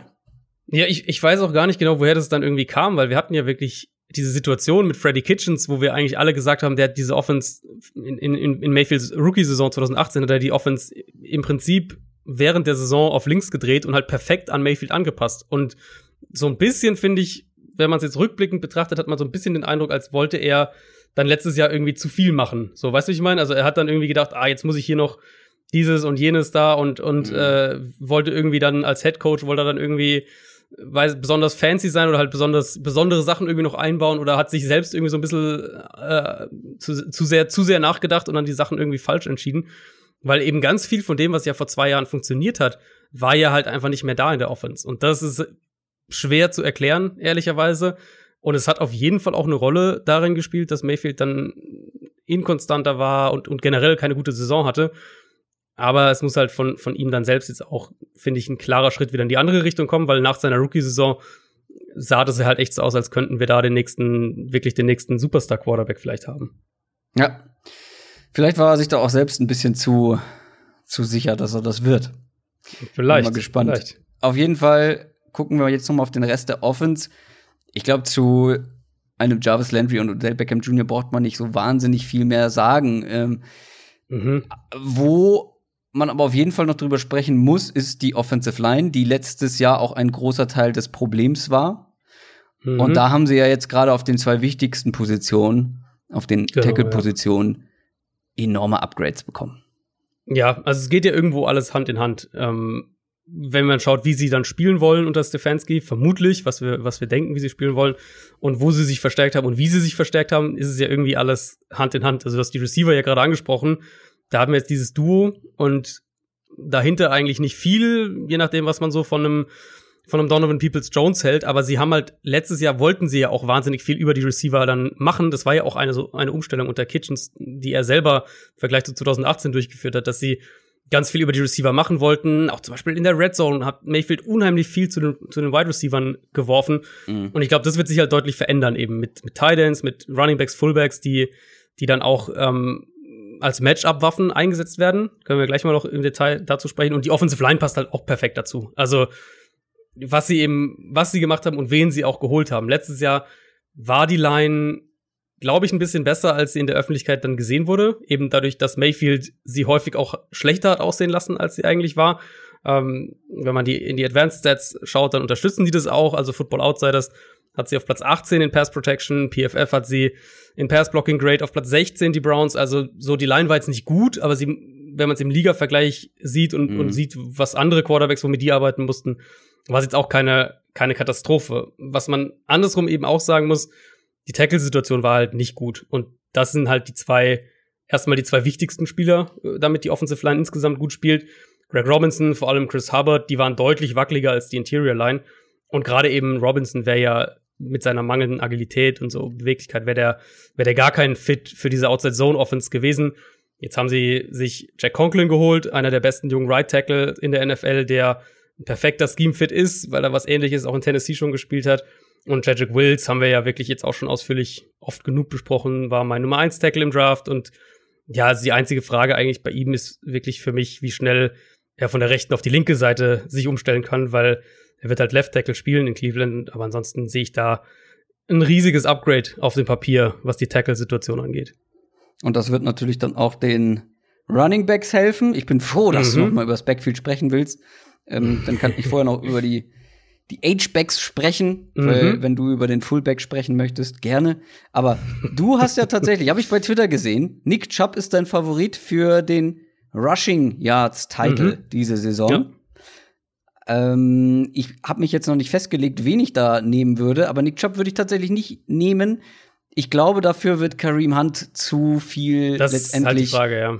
in, in der großen Masse eingebunden. Sie werden Kareem Hunt anders nutzen, vor allem dann ja auch bei Third Downs nehme ich an, weil letztes Jahr mhm. war es so, Nick Chubb hat eine komplette Saison gespielt, Kareem Hunt die halbe und hatte genauso viele Targets wie Nick Chubb. Ja, also ich, ich glaube, sie werden den sehr so als Pass-Catching-Back ähm, einsetzen und Nick Chubb wird halt den Running Stuff vor allem machen. Genau. Und ich glaube auch, dass Nick Chubb wieder eine sehr gute Saison spielen wird, weil er individuell ja auch in der Lage ist dazu und dann natürlich mit dem Ansatz von Kevin Stefanski, von dem wir jetzt mal ausgehen, wird ihm natürlich helfen. Sie werden viel laufen. Nick Chubb wird auch viel laufen. Aber ich glaube, Kareem Hunt wird da auch einige, einige Snaps bekommen und auch einige Carries. Und ich glaube, das reicht dann am Ende vielleicht in der, in der ganzen Masse für diesen Total Yards Champion ähm, Titel irgendwie nicht. Könnte ich mir vorstellen. Kann, also kommt natürlich auch mal drauf an, was man sonst so in der NFL passiert. Also man jetzt die letzten Jahre oder der Trend in der NFL geht ja schon so ein bisschen weg von dem Single Runner im Backfield, der irgendwie alles kriegt. So ein paar gibt's noch, aber ähm, da muss man ja auch immer schauen, wie die Situation sich verändert. Also ob jetzt ein Derrick Henry noch mal in dem Maße produziert wie letztes Jahr, ob, inwieweit Ezekiel Elliott noch mal 300 Carries kriegt. Was die gute Giants mit Saquon Barkley, das wäre vielleicht sogar noch der der, auf den man ja, am ehesten dann eher so äh, meine Tendenz. Könnte. Oder Josh Jacobs genau. vielleicht sogar. Oder Jacobs könnte auch sein, ja. Also die, die zwei wären so vielleicht die Favoriten ansonsten. Aber ich sehe halt Chubb einfach als so einen perfekten Runner für dieses Scheme. Und klar, du hast recht, mit Hand haben sie einen ernsthaften Konkurrenten. Ich habe auch die, die Targets mir nochmal angeschaut vom äh, im Passspiel, um die zu vergleichen mit äh, wie sie die zwei eingesetzt haben. Also als, ja, als Chubb alleine, genau, als Chubb alleine da war, als Hand noch gesperrt war, hat er 3,75 Targets im Schnitt pro Spiel bekommen, also über die ersten acht Spiele und dann über die acht Spiele danach, als Hunt wieder da war, ist es auf 1,8 runtergegangen, mhm. also nicht mal die Hälfte. Das heißt, da ist schon ein klarer, ein klarer Unterschied zu erkennen. Ähm, und so wird sich das, denke ich, auch fortsetzen. Also vielleicht, aber das würde ich auch nicht ausschließen, sehen wir auch einfach dann mehr Snaps mit den beiden zusammen auf dem Feld. Absolut, absolut. Das kann auch sein, aber du wolltest ja über den Fullback noch ja, über den Fullback und den Fullback willst du noch gerne einbauen. Nee, du hast ähm, gesagt, äh, du willst noch mal im Detail über den Fullback sprechen. Ja, ja, nee, genau, also über die über die Matchup-Gruppen einfach, weil ich glaube, das ist ein wichtiger Punkt für die Stefanski Offense und es ist halt auch ein Punkt für für Mayfield und für das, was sie insgesamt machen wollen offensiv und da ist für mich so war der erste Schritt eben noch mal zu schauen, was Minnesota letztes Jahr gemacht hat unter Stefanski die Vikings waren das einzige Team, das weniger als 40 Prozent von seinen offensiven Snaps in 11 Personnel, also mit den drei Receivern, ein Running Back, ein Tight End gespielt hat. Äh, Minnesota war nur, mal, nur bei 25 Prozent von seinen Snaps, also wirklich nur ein Viertel der eigenen Snaps. Stattdessen viel 12 Personnel mit den zwei Tight Ends, 21 Personnel eben mit, mit äh, Running Back, Fullback. Das war so die Baseline in, oder die Basis in der Offense und der, die Idee dahinter ist natürlich eine Offense, die eben Matchups mit Titans und mehreren Runningbacks auf dem Feld kreieren will, was für den Quarterback auch leichtere Reads äh, kreieren soll. Die, so haben die Browns ihren Kader jetzt auch umgebaut. Eben mit Austin Hooper, den sie geholt haben, mit Harrison mhm. Bryant, den sie in der vierten Runde gedraftet haben, mit auch dem Fullback natürlich, ähm, Andy Janovich, den sie per Trade aus Denver geholt haben. Ähm, ich glaube, dass das ein Team sein kann, was wirklich stilistisch und sehr an die Vikings erinnert, weil auch die Wide Receiver ja. mit, mit Landry und Beckham wenn man die so ein bisschen mit Stephon Diggs und Adam Thielen vergleicht, beide auch können flexibel hin und her geschoben werden, können im Slot spielen, können Outside spielen. Also ich glaube halt, dass Cleveland nicht nur einen deutlich besseren Plan haben wird, sondern man sieht jetzt auch schon, wie sie ihre Offense für diesen Plan umgebaut haben. Ja. Wie gesagt, sehr gespannt auf diese Offense. Kommen wir mal zur Defense. Und da ist es ja ähnlich. Einfach so wahnsinnig mhm, viel Talent ja. vorhanden. Dann kommt ja, jetzt auch noch ja. Miles Garrett zurück der gesperrt war. Die zwei jungen Cornerbacks, die gute Ansätze jeder für sich mal gezeigt haben, aber das muss dann insgesamt konstanter werden. Grant Delpit ist jetzt auch nicht der schlechteste Rookie, glaube ich, den sie da auf Safety neu mit haben. Mhm. Das muss man ähnlich wie in der Offense jetzt aber alles unter einen Hut bekommen. Genau, also das muss man ja auch immer, das darf man ja nicht vergessen, als wir letztes Jahr, also nicht nur wir, sondern eigentlich so die die Football-Landschaft generell die Browns so gemocht hat, war das natürlich einmal Baker Mayfield, Freddie Kitchens, aber es war ja auch eben diese Defense, die halt brutal viel Talent eigentlich auf dem Feld hatte und daran ja. hat sich nicht nur nichts geändert, würde ich sagen, sondern sie sind auf dem Papier noch besser geworden. Ähm, wenn wir Defensive Line anfangen, ich bin jetzt nochmal durchgegangen. Für mich ist es eine der vier, fünf besten Defensive Lines in der NFL. Und äh, Problem ist wahrscheinlich, das haben wir letztes Jahr vermutlich ähnlich gesagt in irgendeiner Art und Weise. Mhm. Da haben jetzt zumindest Garrett und Olivier Vernon haben auch gut gespielt, haben natürlich beide nicht ansatzweise eine volle Saison gespielt aus verschiedenen Gründen. Aber die Interior D-Line war halt insgesamt betrachtet echt eine Enttäuschung. Sheldon Richardson war ja maximal Durchschnitt. Larry Ogunjobi, von dem hatte ich ja echt einiges erwartet vor Saisonstart. Mhm. Und gemessen daran war das doch eine ziemliche Enttäuschung. Und sie hatten eben, das haben wir, das war ja letztes Jahr so der eine Punkt, sie hatten halt gar keine Tiefe auch dahinter. Und das ist jetzt halt nochmal deutlich anders mit, mit Adrian Claiborne, den sie aus Atlanta geholt haben. So ein grundsolider Edge Rusher, der, der auch den auch mal nach innen ziehen kannst im Sub-Package. Dann haben sie Andrew Billings für den so einen Nose-Tackle, Defensive Tackle-Spot geholt und eben Jordan Elliott in der dritten Runde gedraftet. Also das ist eine komplett andere Gleichung sozusagen als letztes Jahr, wenn man jetzt einfach mal nur die, nur die Defensive Line anschaut. Ja, und Jordan Elliott, den Pick fand ich ja auch sehr gut. War, mhm. ich glaube, der war auf jeden Fall in meinen Top 5 ähm, bei den Defensive Tackles. Ja, ja. Bei mir, ich glaube, also, bei mir auch vier oder fünf müsste er gewesen sein. Genau, also das ist alles sehr spannend, aber was erwarten wir denn von dieser Defense, wenn wir jetzt auch noch mit die Secondary mit dazu nehmen, mit Denzel Ward, Greedy Williams, Grant ja. Delpit, Carl Joseph, das sind ja auch alles keine schlechten, schlechten Leute da, aber ähm, auch da gibt's ja einen neuen Defensive Coordinator. Ja, genau. Wissen wir da schon was? Können wir da schon was vermuten?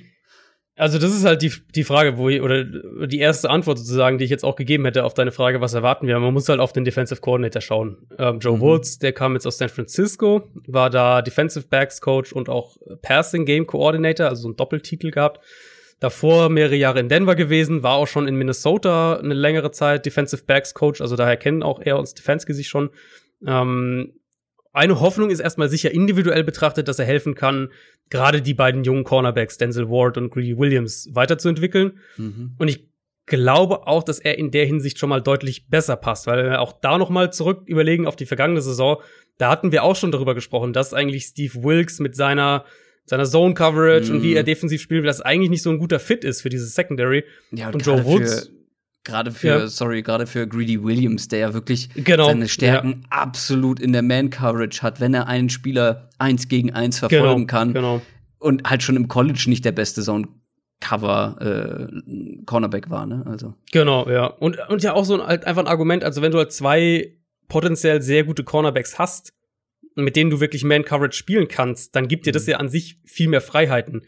Nur, also Steve Wilkes hat halt eine andere Defensivphilosophie Joe Woods hat tendenziell auf jeden Fall eher so eine Man-Cover-Prägung mitbekommen, ähm, was, denke ich, eben mit den Cornerbacks schon mal besser funktioniert.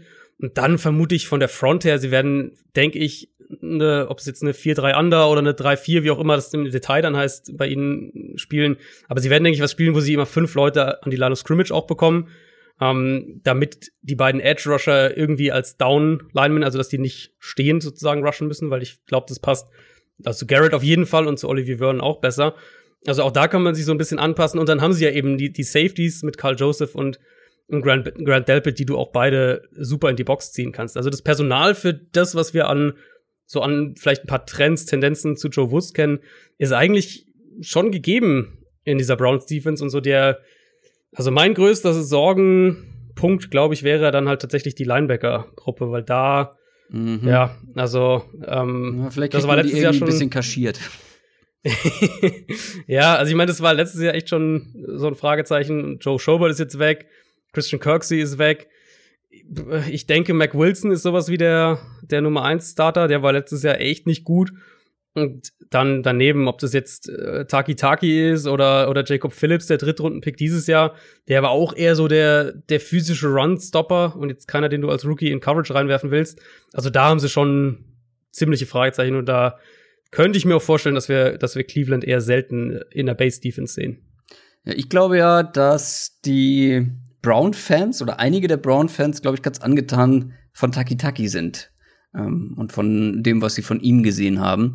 Wenn mhm. ich mich da richtig erinnere, ich war ja mal kurz zu Gast in einem Browns-Podcast. Mhm, mhm. ich glaube, unter den Fans ist der sehr beliebt. Ja, also bei den Browns, ich werde nur bedingt aus meinen Fehlern von letztem Jahr lernen, gebe ich ganz ehrlich zu.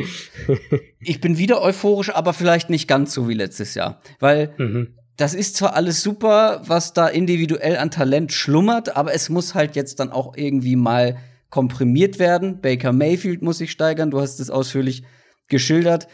Es gibt halt einfach ein paar Wildcards für diese kommende Saison.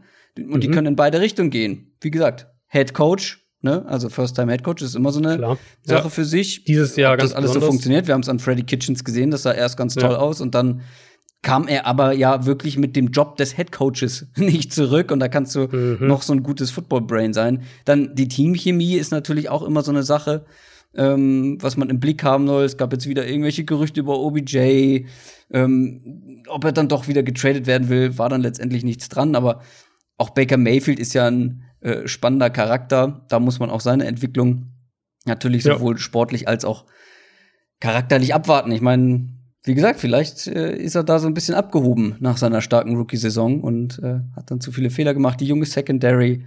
Ich glaube aber schon, dass sie lange um die Playoffs mitspielen. Müssen sie sowieso, das sollte der Anspruch sein. Ähm, ich glaube auch, dass sie es schaffen, tatsächlich. Und mhm. ich glaube auch Platz zwei in dieser Division ist drin. Mhm. Ist, also ist drin, ja. Ist drin, ja, weil dafür haben die, die Steelers, ja, die gleich tippen? kommen. Bitte? Würdest du drauf tippen? Browns auf zwei. Ich sehe sie aktuell eher hinter Pittsburgh. Pittsburgh mhm. hat natürlich sein eigenes Riesenfragezeichen, kommen wir gleich zu mit, mit Ben Roethlisberger. Aber die Brown, also das Ding ist halt, wir, wir sind am gleichen Punkt eigentlich wie letztes Jahr. Du hast halt ein enormes Potenzial in einem jungen Team mit einem First-Time-Head-Coach. Und ja. letztes Jahr ging's schief, heißt nicht, nicht zwangsläufig, dass es dieses Jahr auch schief geht. Ich glaube, dass das gut funktionieren kann. Ich glaube auch, dass die die offensiven Ideen eben gut zu, die, die Stefanski mitbringt, dann gut zu Mayfield passen werden und auch gut zu dem mhm. Kader passen. Ja. Aber glaube ich jetzt, nicht. dass die zehn Spiele gewinnen, weiß ich nicht. Also, und ich, also die Steelers, wenn Roethlisberger halbwegs fit und, und in Form und so weiter und an, ansatzweise bei 100 Prozent zurückkommt, dann sehe ich die Steelers halt schon in so einer 10-Siege-Kategorie und weiß ich nicht, ob ich die Browns da schon gleich im ersten Jahr reintipp. Kommen wir doch mal zu den Steelers. Die waren mhm. 8 und 8 letztes Jahr und das ist so ein Rekord, wo man im Nachhinein nicht mehr weiß, wie das überhaupt passieren konnte. Also, wie diese Mannschaft überhaupt 8 und 8, wie die Mannschaft 8 Siege holen konnte. Also vor allem die Offense natürlich. Also, man hat ja quasi ohne Quarterback gespielt, nachdem sich Big Ben mhm. verletzt hat. Und dann, was da in Vertretung abging, ich meine, wir haben häufig drüber gesprochen, das war nichts. Nach DVOA nee. sogar die schlechteste Offense der ganzen Liga. Dafür halt natürlich eine bombastische Defense, die diese Saison am Ende dann doch noch ganz gut aussehen lässt. Beziehungsweise man hat ja sogar noch lange um die Playoffs mitspielen können. Ja, ja. Jetzt kommt eben der Nummer 1 Quarterback zurück mit Big Ben. Ähm, und alle sagen natürlich intuitiv, wenn so ein Team ohne einen guten Quarterback schon 8 und 8 war, dann muss ja. es ja jetzt richtig gut werden. Dann müssen die mhm. ja locker jetzt mindestens zwei Siege mehr holen und ich will nicht zu viel von meiner Analyse vorweggreifen, aber ich habe so ein paar Zweifel. Oder zumindest, ich bin jetzt nicht so mega euphorisch, wie ich glaube, ein paar andere Leute. Es gibt natürlich dann auch rund um Ben Roethlisberger ein paar Fragen, rund um die Offense. Wie viel hat er selber noch im Tank? Ich meine, der geht auch auf die 40 zu, weil jetzt eine ganze Saison raus. Auch mhm. da sollte man, glaube ich, nicht zwingend davon ausgehen, dass er wie der Alte gleich von zu Beginn an zurückkommt. Müssen wir mal schauen. Kann man nicht vorhersagen. Er war es zum Beispiel auch immer gewohnt, eine richtig gute Offensive Line zu haben, die letzten Jahre. Die war jetzt letztes Jahr nicht schlecht, aber auch nicht so gut, wie man das von der Steelers, Steelers Offensive Line gewohnt war. Mhm. Ähm, kann natürlich auch irgendwo daran liegen, dass man äh, Mike Munchak verloren hat, den Offensive Line Coach. Da haben wir, glaube ich, in der letzten Offseason war das letzte Offseason oder ist das schon ja. noch ein Jahr her? Nee, das müsste letzte mm, Nee, müsste sein. letzte Jahr. Ja. Also es ist doch ist er nicht nach Denver? Ja, ja, ja, der ist jetzt in Denver, gegangen. genau. Ich, meine, ich ja. überlege nur gerade, mhm. ob es letztes Jahr oder vorletztes Jahr war, aber es muss letztes Jahr gewesen sein. Das war ja mit Vic Fangio da zusammen, meine ich, in der Genau, genau, genau. Oh, und man hat halt gesehen, äh, weil was das Personal angeht, gab es keine großen Veränderungen eigentlich in der Offensive Line, aber sie war halt wirklich nicht mehr ganz das Niveau der Jahre davor mit Mike Munchak. Also vom Personal sollte das, was da jetzt auch noch vorhanden ist, trotz des Abgangs von Raymond Foster, der seine Karriere beendet hat, doch noch eine, eine der besseren Lines war. Man ja. muss es dann halt ja. nur noch mal wieder sehen. Also sie waren ja letztes Jahr jetzt auch nicht irgendwie schlecht. Ich Nein, glaube, so, das genau. ist vielleicht auch wichtig zu sagen. Also sie waren halt jetzt nicht die Top 3 dominante Line, so, aber sie waren ja immer noch so Top 10, würde ich sagen, so rund um den zehnten Platz, zumindest in Pass Protection. In Run Blocking nochmal eine andere Sache, aber Runblocking Pass war, glaube ich, Protection gar so- nicht gut, wenn ich das richtig Nee, genau. habe. Genau, das war also so das Problem. Ähm, du hast halt immer noch zwei Elite-Spieler mit, mit Alejandro Villanueva auf Left Tackle und David DeCastro auf Right Guard. Dann hat Matt Pfeiler auf Right Tackle positiv überrascht letztes Jahr. Ähm, und Foster, hast du ja angesprochen, hat jetzt sein Karriereende verkündet, war letztes Jahr dann auch für seine Verhältnisse echt eine wackelige Saison. Der wird durch Steven Wisniewski ersetzt und den haben sie aus Kansas City geholt. Das war wirklich, finde ich, eine sehr, sehr gute Verpflichtung, die auch so ein bisschen Mhm. unterm Radar ging, weil der einfach seit, seit Jahren so ein grundstabiler Interior Lineman ist, der, der Guard und Center spielen kann. Und wenn ich jetzt so wie, wo ich ihn aktuell sehe und, und wo Forster letztes Jahr war, bedenke, dann könnte das sogar ein kleines Upgrade sein, ehrlicherweise. Ähm, und dann hatte Pouncy halt auf Center seine schlechteste Saison seit einer ganzen Weile. Und da würde es mich halt auch nicht wundern, wenn sich das wieder ändert, wenn, wenn Ben Roethlisberger hinter ihm steht, statt eben Mason Rudolph oder Doug Hodges. Dann müssen wir noch über den Rest der Offense sprechen. Vor allem, was die Receiver angeht. Da bin ich ein bisschen skeptisch. Ähm, Juju hatte sein schwaches oder sein schwächstes Jahr oder ein ganz schwaches Jahr für seine Verhältnisse, nach dem, was man davor gesehen hat. Mhm. Das kann natürlich wieder besser werden, wenn jetzt ein Roethlisberger zurückkommt. Ähm, aber es muss einer der anderen Receiver ihn unterstützen. Die müssen einen Sprung machen. Mein Tipp war ja, haben wir glaube ich auch schon mal drüber gesprochen, Deontay Johnson jetzt fürs kommende Jahr. Ich finde, der hat in Ja. den wirklich nicht guten Umständen für Wide Receiver eine richtig gute erste Saison gespielt. Mhm. Den habe ich ganz besonders im Blick. Ich glaube, wenn jemand sich noch deutlich weiterentwickeln kann, dann er. Aber wenn halt nicht der nächste Schritt kommt von ihm, von James Washington oder Chase Claypool, dem, den sie jetzt Mhm. gedraftet haben, dann wird das für Roethlisberger nicht so leicht, wenn ihm eben die Receiving-Waffen fehlen. Ja. Ja, also du brauchst halt so einen Fixpunkt irgendwie. Das, da komme ich bei den Steelers immer darauf zurück. Du brauchst halt eigentlich so einen Fixpunkt, um den herum du dieses nicht nur die Wide Receiver, genau, zum Beispiel, ähm, nicht nur die Wide Receiver, sondern halt so die ganze, also auch die Titans drumherum aufbauen kannst. Und genau, Ja. Antonio Brown war das ja für sehr lange Zeit und Juju ist es halt einfach nicht. Also ich glaube, das, da muss man einfach so, so realistisch dann auch sein. Juju in einer bestimmten Rolle kann ein toller Receiver sein, aber das ist er halt nicht. Und letztes Jahr haben, also es war jetzt ja nicht so, als hätten sie ihn letztes Jahr dann irgendwie dauernd als Ex-Receiver aufgestellt und hätte es halt nicht geklappt. Die haben den ja schon auch viel rumgeschoben, eigentlich so wie, wie das Jahr davor auch. Also in, Mhm. in seiner Rolle hat sich eigentlich nicht so viel geändert, aber es haben halt die, die Umstände um ihn herum haben sie eben verändert. Und da wäre es jetzt ganz kritisch, dass vielleicht ein Deontay Johnson in diese, in diese Rolle rutschen kann. Der kann Outside äh, gewinnen. Vielleicht aber trotzdem so ein bisschen besser geeignet als dann eben so ein Move-Receiver, den du ein bisschen hin und her bewegst. Weil, falls er nicht der Kandidat ist für so eine, für so eine Rolle, dann finde ich es halt schwierig. Also dann musst du vielleicht hoffen, dass Claypool echt positiv überrascht. Und ich mag den ja eigentlich ganz gerne in der, in der, in der Offense auch, weil das ist halt so ein physischer Big Body Receiver, ähm, der, also auch ein klassischer Outside Receiver, der ist halt noch echt roh. Deswegen ist es schwierig, sich drauf zu verlassen als, als Rookie und in dieser, in diesen Umständen dieses Jahr umso mehr. Ähm, was ich denke, was passieren wird, ist, dass die Steelers deutlich mehr mit zwei Titans auf dem Feld ähm, spielen. Ich glaube, das wird so Ja. ein Teil der Antwort sein, dass sie mit Eric Ebron, den sie geholt haben, und, und Vance McDonald, dass sie deutlich mehr zwei Titans auf dem Feld haben und so die Receiver-Gruppe entlasten und so ein bisschen mehr das, den Ball verteilen. Sicher auch wieder, das ist ja eigentlich sowas, was sie mit Big Ben immer machen oder in den letzten Jahren vor allem immer gemacht haben. Viel Hurry-Up, viel Spread-Offense auch spielen. Und diese ganzen Sachen haben ja letztes Jahr irgendwie dann immer wieder komplett gefehlt. Also sie waren ja viel run-lastiger als sonst. Du konntest Ja. halt einfach auch nicht so spielen, weil die Quarterback-Situation halt so war. Ja, also da hat ja in dieser Offense eigentlich jeder enttäuscht, inklusive Vance McDonald. Den hatte ich ja ganz oben auf der Liste bei den Tight Ends, bei den Receiving Tight Ends, die irgendwie richtig explodieren können, bevor sich Big Ben halt verletzt hat. Eric Ebron halt auch wirklich einer der besseren Receiving Tight Ends, einer der dynamischeren. Gerade in der Red Zone kann er wirklich noch mal einen Unterschied machen. Bin ich sehr gespannt drauf. Aber was glaubst du denn jetzt, was wir von Roethlisberger erwarten können?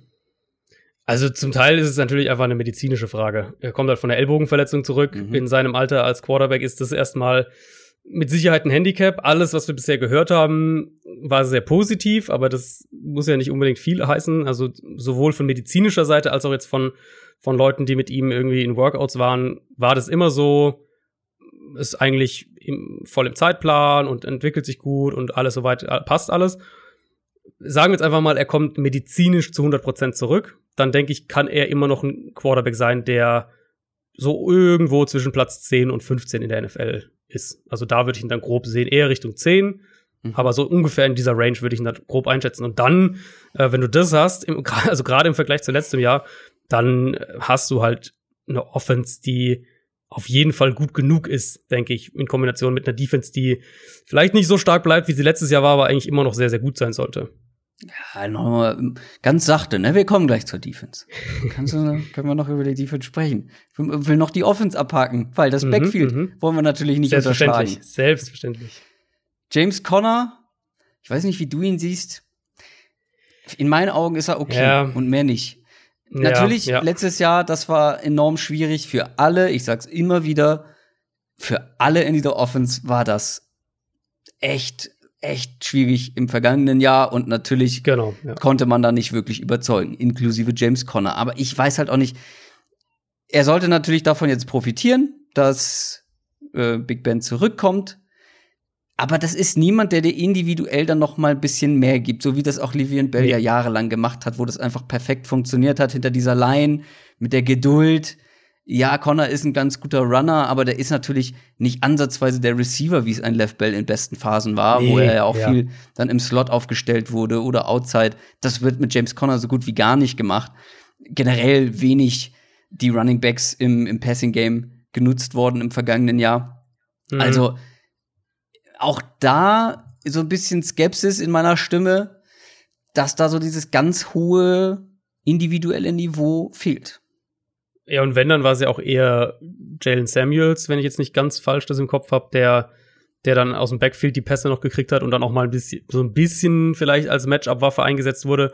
Also Connor habe ich wirklich primär eben mit, mit simpleren Pässen sozusagen im, äh, im Kopf. Ja, dieses Element fehlt dir. Das haben sie jetzt auch nicht im Team. Also sie haben ja jetzt nochmal, nachdem sie letztes Jahr schon einen Viertrunden-Pick in, in Benny Snell investiert haben, haben sie jetzt ja nochmal einen in Anthony McFarland gesteckt. Also sie sind da offensichtlich auch nicht zufrieden und rotieren da auch, werden da sicher auch noch mehr dann rumrotieren. Aber das ist nicht der Punkt, wo deine, deine Matchup-Waffen und, und irgendwie die Big Plays herkommen. Ich glaube, das muss man ganz realistisch sein. Ich denke, das wird eben vor allem über die Titans kommen, wird wahrscheinlich auch über Play-Action dann irgendwo kommen. Und dann hängt es halt von den Wide Receivers ab, wie die sich entwickeln. Aber vom Backfield, denke ich, kann man, so hart es klingt, man, man kann nicht allzu viel von dem Backfield erwarten. Es wird so weit gehen, wie die Offensive Line die, die, die Running Backs trägt. Genau. Du hast recht, Jalen Samuels hat ähm, deutlich mehr Targets gesehen, war aber, ja, also war jetzt auch nicht umwerfend, hat auch nee, ein bisschen also, mehr im, im Slot gespielt. Genau, Bäume Corner. ausgerissen hat keiner da, das kann man sagen, ja. Ja, die Defense hingegen war der Hammer. Gerade mhm. die Front und die bleibt großflächig auch zusammen. Javon Hargrave ist weg. Das ist auf jeden Fall ein Verlust, vor allem weil Chris Wormley, den sie, ich glaube, von den Ravens geholt haben, mhm. wenn der der Ersatz sein könnte, dann ist das natürlich schon ein Downgrade, oder? Ja, gut, der Ersatz, so gesehen wird Stefan Tuitt sein, der mhm. ähm, mir letztes Jahr dann verletzt gefehlt hat und, und dadurch kam ja Hargrave erst so in die größere Rolle. In der Base-Defense wird's, wird's Wormley sein, das denke ich auch. Das ist dann mit Sicherheit ein Downgrade, aber die, so die, die Steelers Stevens war ja eigentlich immer so, du hast halt diese drei starken Interior Linemen mit Tuitt, Hargrave und Cam Hayward. Mhm. Und einen musst du halt rausnehmen. Beziehungsweise genau. die anderen bleiben, bleiben, ja. Genau, genau, die anderen beiden bleiben. Und einen musst du halt eh immer rausnehmen. Und das war halt dann oft eher Hargrave, weil der halt nicht die Pass-Rusher-Qualitäten hatte, wie, ähm, wie Tuitt und Hayward sowieso. Der ist ja eh da über jeden Zweifel erhaben.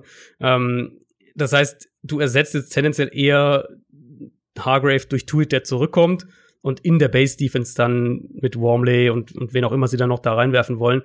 Ähm, aber die Front insgesamt, also du ja. hast halt einfach eine ultra dominante Pass Rusher Gruppe plus noch eine Defense, die relativ viel blitzt und das ist halt äh, ja, also da da kommt schon echt viel zusammen, was du als Offense erstmal verarbeiten musst.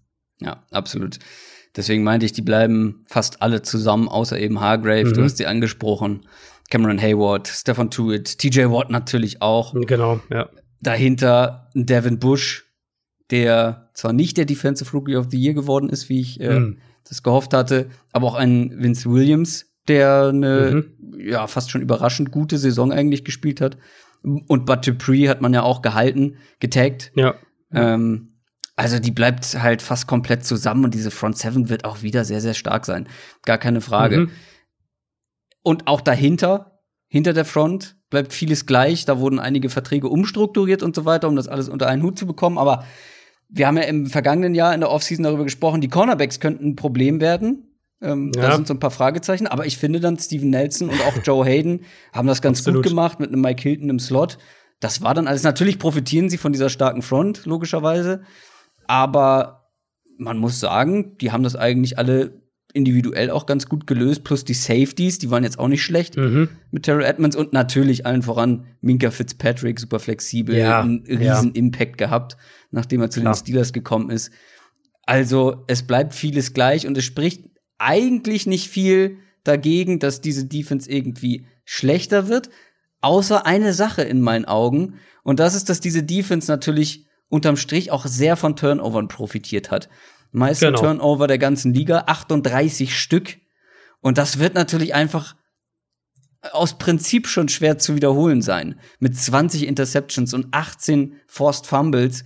Ja, ja. Also, das kannst du kaum so aufrecht erhalten. Und wir, wir kennen das ja jetzt auch schon von anderen guten Defenses, gerade wenn sie so Turnover bedingt gut waren. Genau, dann ist es schwierig, das, oft, das zu ja. wiederholen ich glaube schon, dass sie zu einer der besten Defenses der Liga gehören werden, auf jeden Fall, aber mit weniger Turnover. Und dann hast du eine gewisse Regression. Ich meine, mhm. wie erzähle ich das? Du sprichst das ja bei den, bei den sehr guten Defenses immer wieder an. Genau, also würde ich auch so sehen. Ich glaube, die Steelers, die werden halt statistisch nicht so gut sein können, oder was heißt können, aber sie werden es höchstwahrscheinlich nicht sein, eben weil die Turnover ein bisschen runtergehen. Und auch wenn man sich hier anschaut, wie das letztes Jahr, also die haben gegnerische Quarterbacks bei fast einem Drittel der Snaps unter Druck gesetzt. Also das ist ja, ja. eine Zahl, die ist halt, also bei fast jedem dritten äh, Snap, den der Quarterback irgendwie zum Dropback gegangen ist, hat die Steelers Defense ihn äh, unter Druck setzen können. Das kannst du ja nicht erwarten, dass das aufrecht bleibt. Und wenn das halt irgendwie, weiß ich nicht, um fünf Prozentpunkte runtergeht, dann hat es ja schon Auswirkungen darauf, wie oft du vielleicht einen Fumble irgendwie erzwingen kannst und dann vielleicht auch, wie oft du einen schlechten Wurf erzwingen kannst, der zu einer Interception führt und so. Ähm, so ist es ja immer so ein Trickle-Down-Effekt dann irgendwo. Also ich glaube auch, dass wir ein bisschen einen Rückschritt sehen werden. Umgekehrt denke ich allerdings immer noch, dass die Defense Top 5 sein mhm. kann. Also mhm. für mich war wirklich mhm. eine der positiven Überraschungen dann, weil du die Cornerbacks gerade angesprochen hattest, die wir letztes Jahr noch ein bisschen kritisch gesehen haben, ähm, war Steven Nelson, der echt eine positive Überraschung mhm. in der Secondary. Klar, den Fitzpatrick-Trade haben wir natürlich dann noch nicht äh, drin gehabt. Das war ist ja dann erst im, im Laufe der Saison passiert. Aber der, das hat die Defense auch nochmal auf den Kopf gestellt. Und deswegen, ich, also von der individuellen Qualität her, glaube ich halt, das ist eine Defense, die letztes Jahr eine der zwei, drei besten in der NFL war. Und ich denke, sie kann nächstes Jahr immer noch eine der fünf, sechs, sieben besten sein. Vielleicht kann man so ungefähr sagen. Mhm. Und das ist dann halt so ein, so ein bisschen so ein Cut wie, vielleicht, also nicht ganz so extrem, aber was wir ja bei den Bears eben hatten, war ja die beste Defense der Liga. Dann letztes Jahr, weiß ich nicht, die 8, 9, 10 beste Defense der Liga, irgendwie sowas. Und dann ist natürlich, dann merkst du diesen Drop-Off natürlich noch extremer. Der Unterschied ist aber, dass wir halt bei den Steelers drauf realistisch hoffen dürfen oder prognostizieren dürfen, ähm, dass die offensiv das auffangen können. Also dass die offensiv stark genug sind, um dann mhm. wieder ähm, diese diese vielleicht weniger Turnover, was auch immer, weniger äh, Three and Outs und so weiter, ähm, dass die das wieder ausgleichen können. Und das ist ja dann der Unterschied halt zu Jaguars sind ja so ein Beispiel, Bears sind so ein Beispiel, die das halt offensiv nicht auffangen konnten. Also vielleicht geht das Pendel wieder mehr so ein bisschen in die Mitte bei Pittsburgh, aber ich glaube, die Defense wird immer noch eine der, wie gesagt, fünf, sechs, sieben besten ähm, in der NFL sein. Ja, stimme ich grundsätzlich zu. Ich, wie gesagt, bei der Offense, da habe ich irgendwie so ein skeptisches Bauchgefühl. Ja, zum einen natürlich bei Big Ben. Also, ja. also, ich kann einfach jetzt nicht safe davon ausgehen, dass er wieder zurückkommt und wieder so gut ist wie vorher. Plus, mhm. er kennt auch eigentlich nur eine andere Offense. Er kennt nur eine, wo er zumindest so einen Receiver wie Antonio Brown. Hat er eigentlich schon ohne Antonio Brown gespielt? Naja, gut, das eine Spiel halt, ne?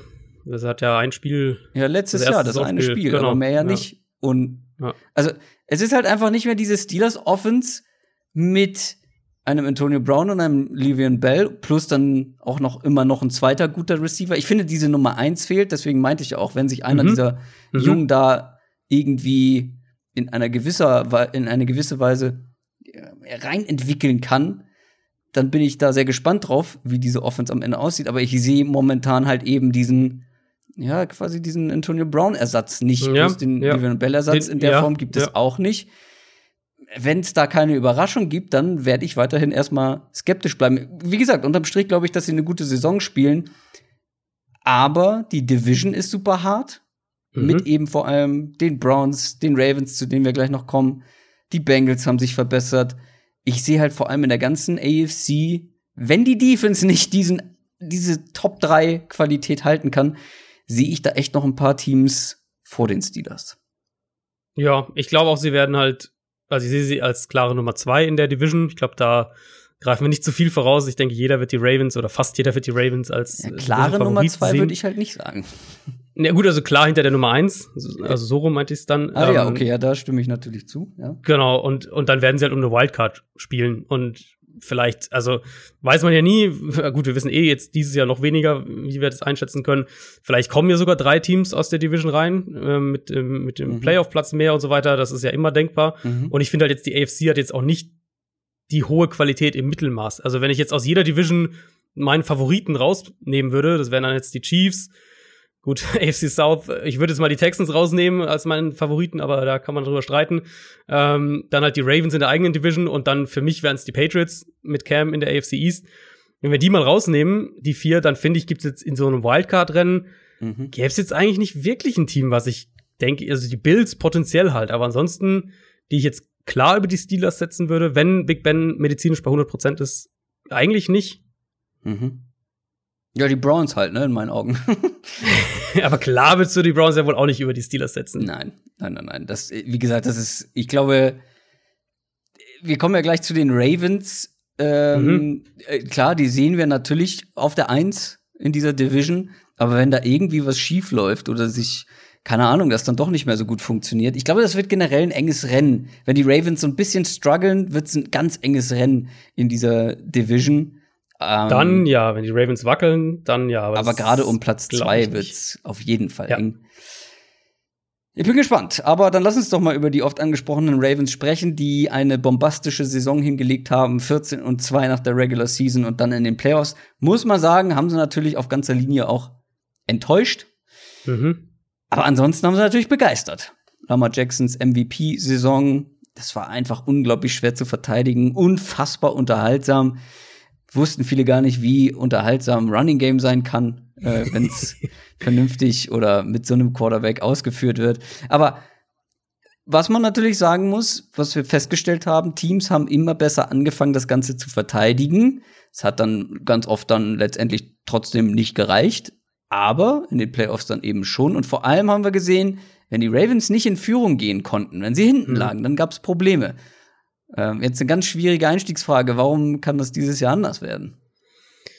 Ja, warum kann das anders werden? Es ist gut, dass du den Punkt einsteigst. Den hatte ich mir nämlich markiert auch als für mich die zentralste Frage eigentlich für das, also für die Ravens Offense, aber eigentlich ehrlicherweise für das Ravens Team insgesamt. Ja, genau, weil es das, was am letztendlich dann genau am meisten irgendwie hängen geblieben ist. So, ja. ja. die waren mega geil, das hat mega Spaß gemacht, aber dann ja. kommen sie einmal in den Playoffs irgendwie in Rückstand und dann kommt gar nichts mehr.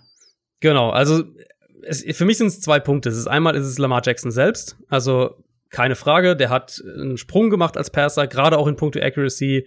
Ähm, es waren auch nicht alles nur irgendwie einfaches hier Play-Action und dann ist ein Receiver offen, sondern die haben ja zum Beispiel auch wirklich viel Empty Backfield gespielt und da musste auch mehr lesen und auch mehr mental verarbeiten.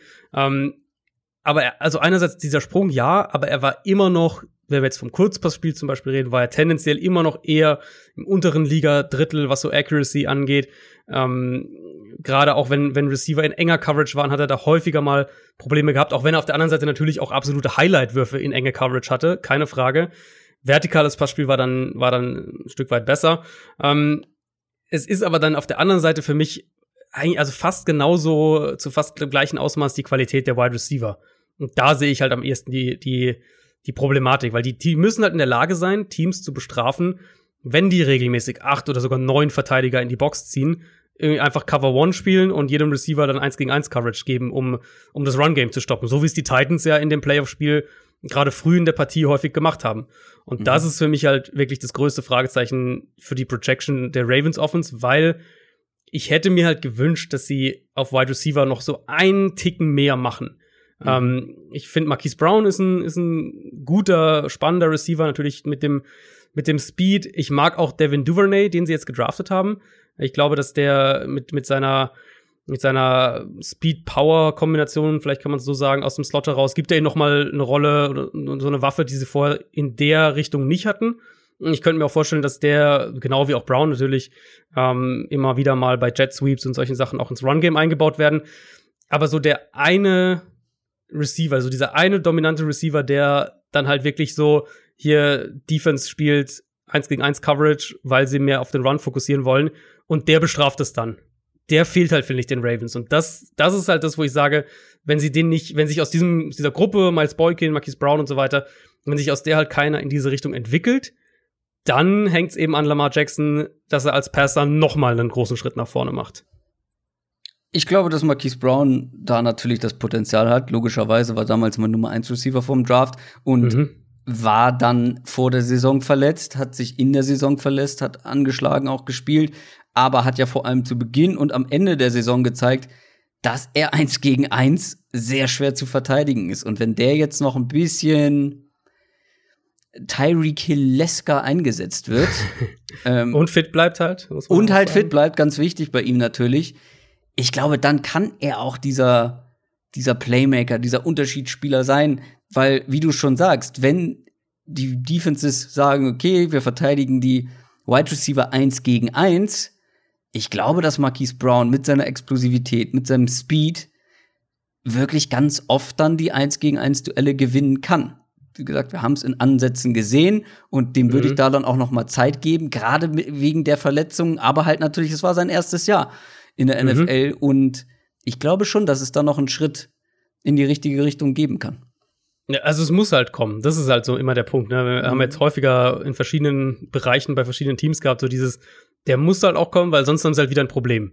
Also ähm, wie bei den Steelers auf Wide Receiver. Ist ja im genau, Prinzip ähnlich. Im Prinzip, genau, ja. Also du hast halt jetzt noch Mark Andrews und Marquise Brown als die Mittelpunkte, mhm. was die Waffen angeht im Passspiel. Willie Snead für mich ist halt Nummer drei, nicht mehr. Hayden Hurst ist weg. Das heißt, da wird, wird Nick Boyle seine, seine gute Vorsaison auch bestätigen müssen.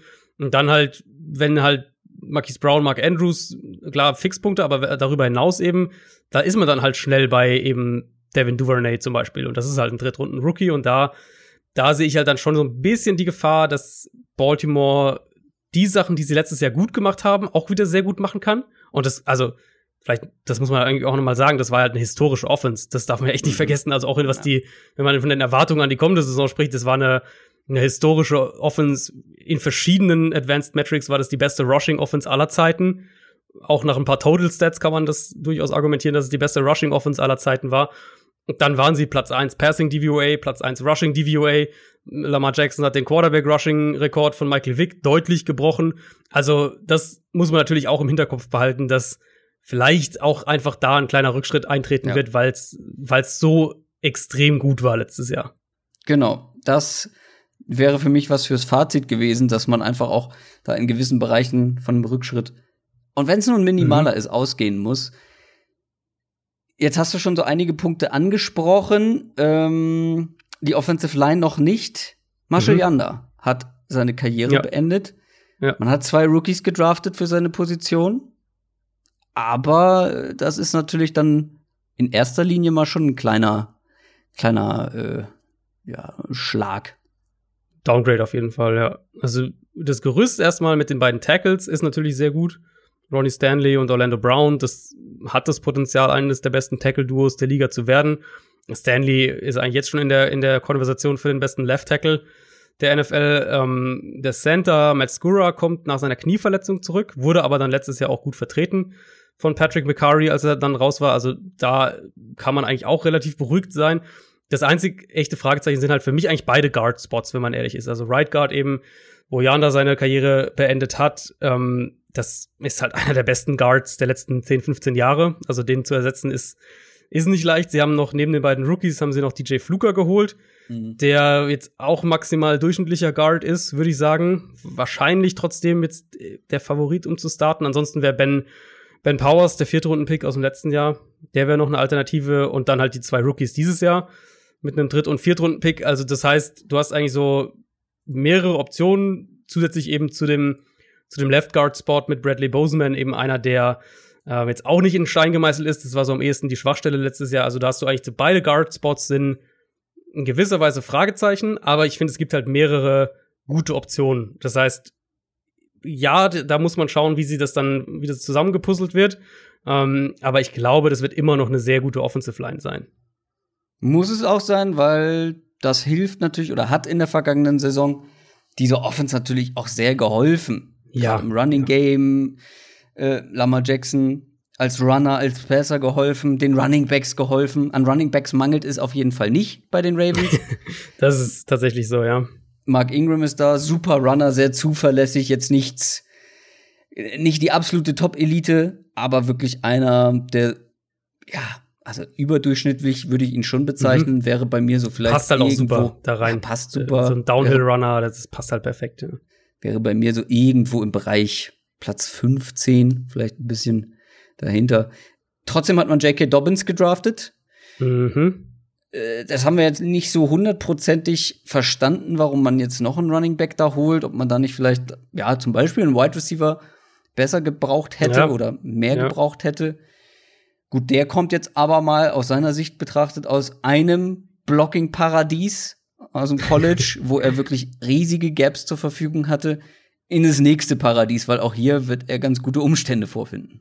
Ja, es ist es auf jeden Fall. Also natürlich immer ein Geben und Nehmen. Die Offensive Line hilft dem Run-Game.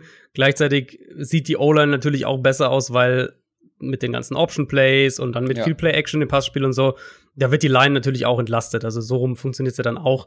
Ähm, ja, also du hast halt wirklich ein Backfield. Lamar selbst übernimmt jetzt ja auch jetzt nicht gerade eine kleine Anzahl der Runs. Hm. Dann eben Mark Ingram, Gus Edwards, der letztes Jahr auch über 130 Runs hatte. Hm. Justice Hill, der auch fast 60 Runs hatte letztes Jahr. Und da kommt jetzt ja noch Dobbins mit dazu. Also, pff, ehrlich gesagt, ich glaube, für, für Fantasy-Football-Spieler ist es ziemlich brutal, das, äh, das auseinander zu sortieren. Aber für jetzt Real-Football gedacht, wird das, glaube ich, einfach eine unglaublich starke und, und explosive Rotation sein. Und da mhm. ähm, passen die halt auch alle extrem gut da rein. Also mit Edwards haben wir es ja schon länger gesehen, mit Ingram jetzt auch.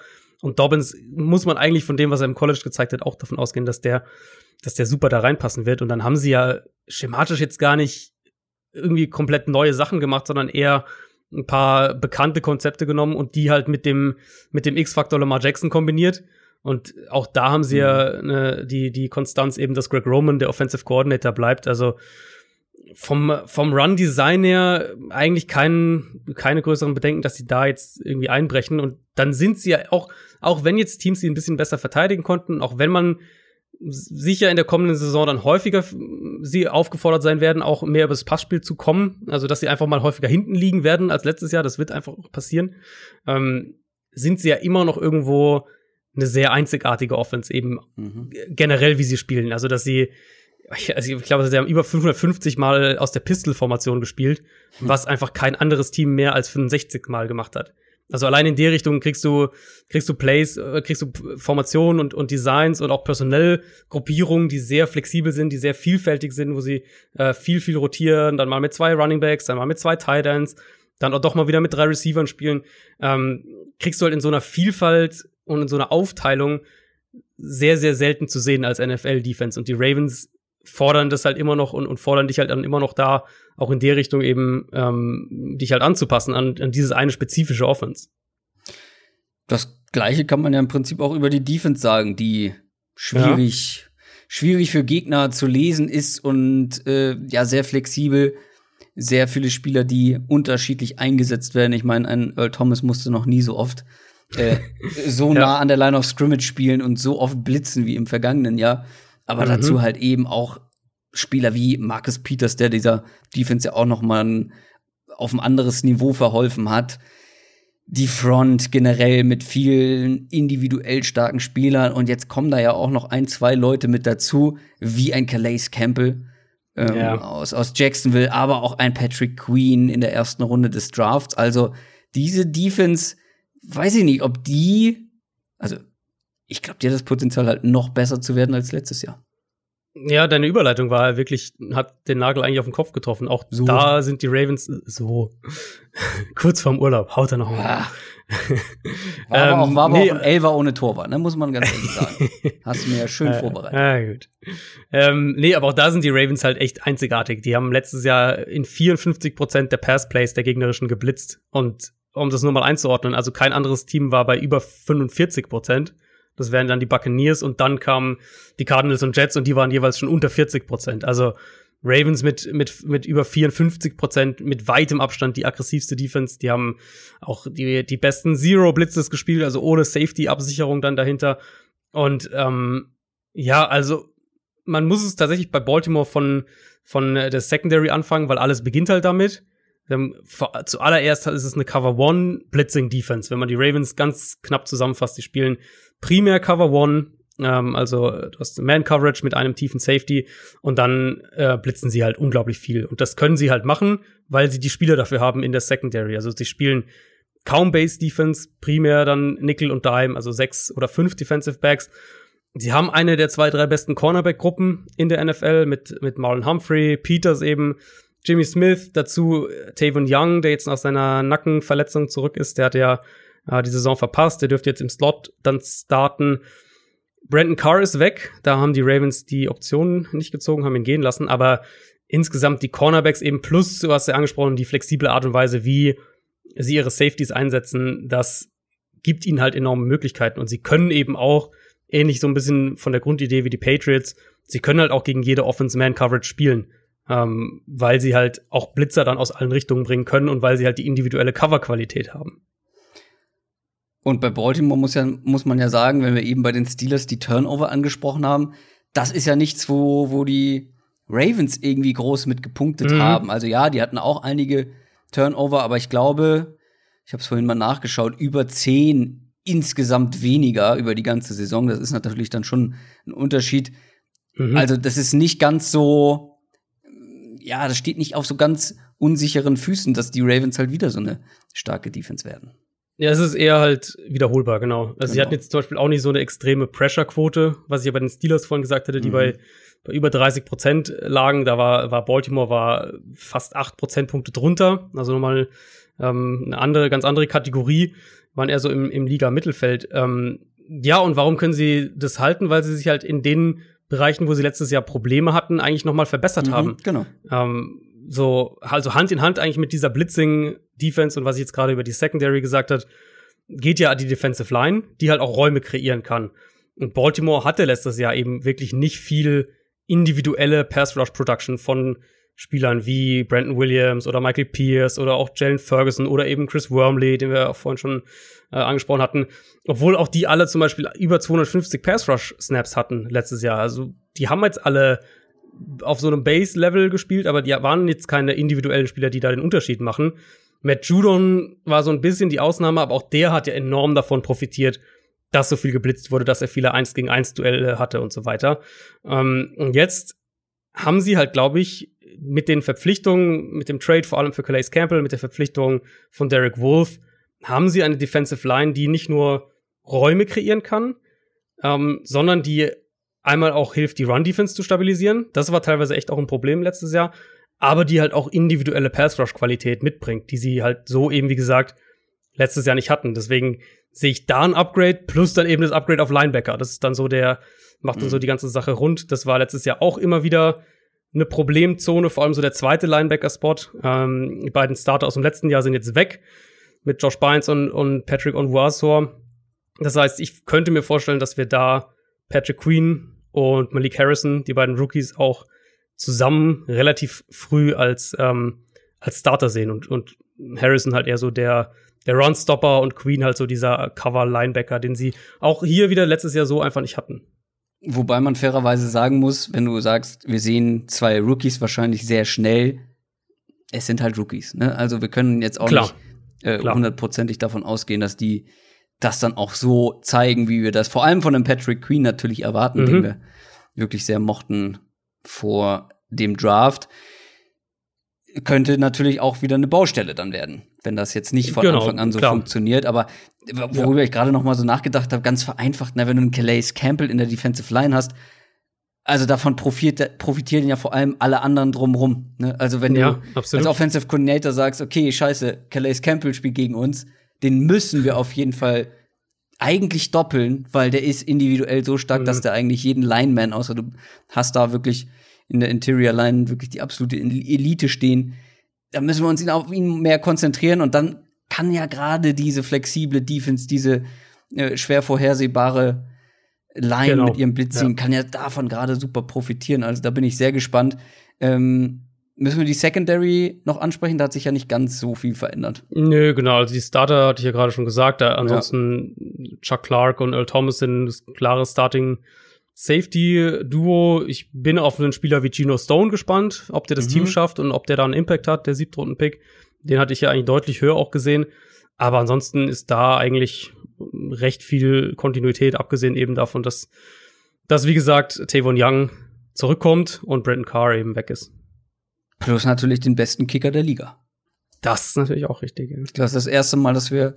Ich kann sagen, jetzt zum Abschluss haben wir jetzt noch Ja. einmal einen Kicker erwähnt. Ja, ich habe gerade hier mir den Roster mal aufgemacht und dann steht hier natürlich ein Justin Tucker und äh, dann dachte ich, komm, gönnen wir ihm mal die Bühne. Ja, Aber ich also glaube- Ravens, ja, Ja. Also, äh, vielleicht so ein, ein Satz, den man, glaube ich, noch sagen könnte. Ravens haben halt auch einen der besten Coaching-Staffs in der NFL. Das, Absolut. äh, sie haben einen super Offensive Coordinator, Greg Roman, der halt auch perfekt zu dem passt, was sie mit Lamar Jackson machen wollen. Mhm. Don Martindale war letztes Jahr, wenn nicht der Beste, dann einer der besten Defensive Coordinators in der NFL. Beide sind geblieben und John Harbaugh hat halt wirklich als Head Coach ähm, nochmal, finde ich, einen Schritt nach vorne gemacht, hat letztes Mhm. Jahr super Arbeit geleistet als Head Coach und, und die Ravens waren ja auch in vielen Bereichen einfach an, äh, ja, so am, am Cutting Edge in der NFL. Also, das ist jetzt nicht nur, weil sie extrem viel Fourth Down ausgespielt haben und sowas, sondern generell ihr ganzer Ansatz ähm, war ja irgendwie doch sehr, in vielen Bereichen einfach sehr fortschrittlich. Ja, sehr viel mit Analytics und so weiter zusammengearbeitet, auch mit Mhm. Analytikern. Ja, ich bin sehr gespannt auf die Ravens. Äh, ja, wir haben es ja schon mehrfach angedeutet. Also, die sind der absolute Favorit natürlich auf den Ja, Division-Sieg.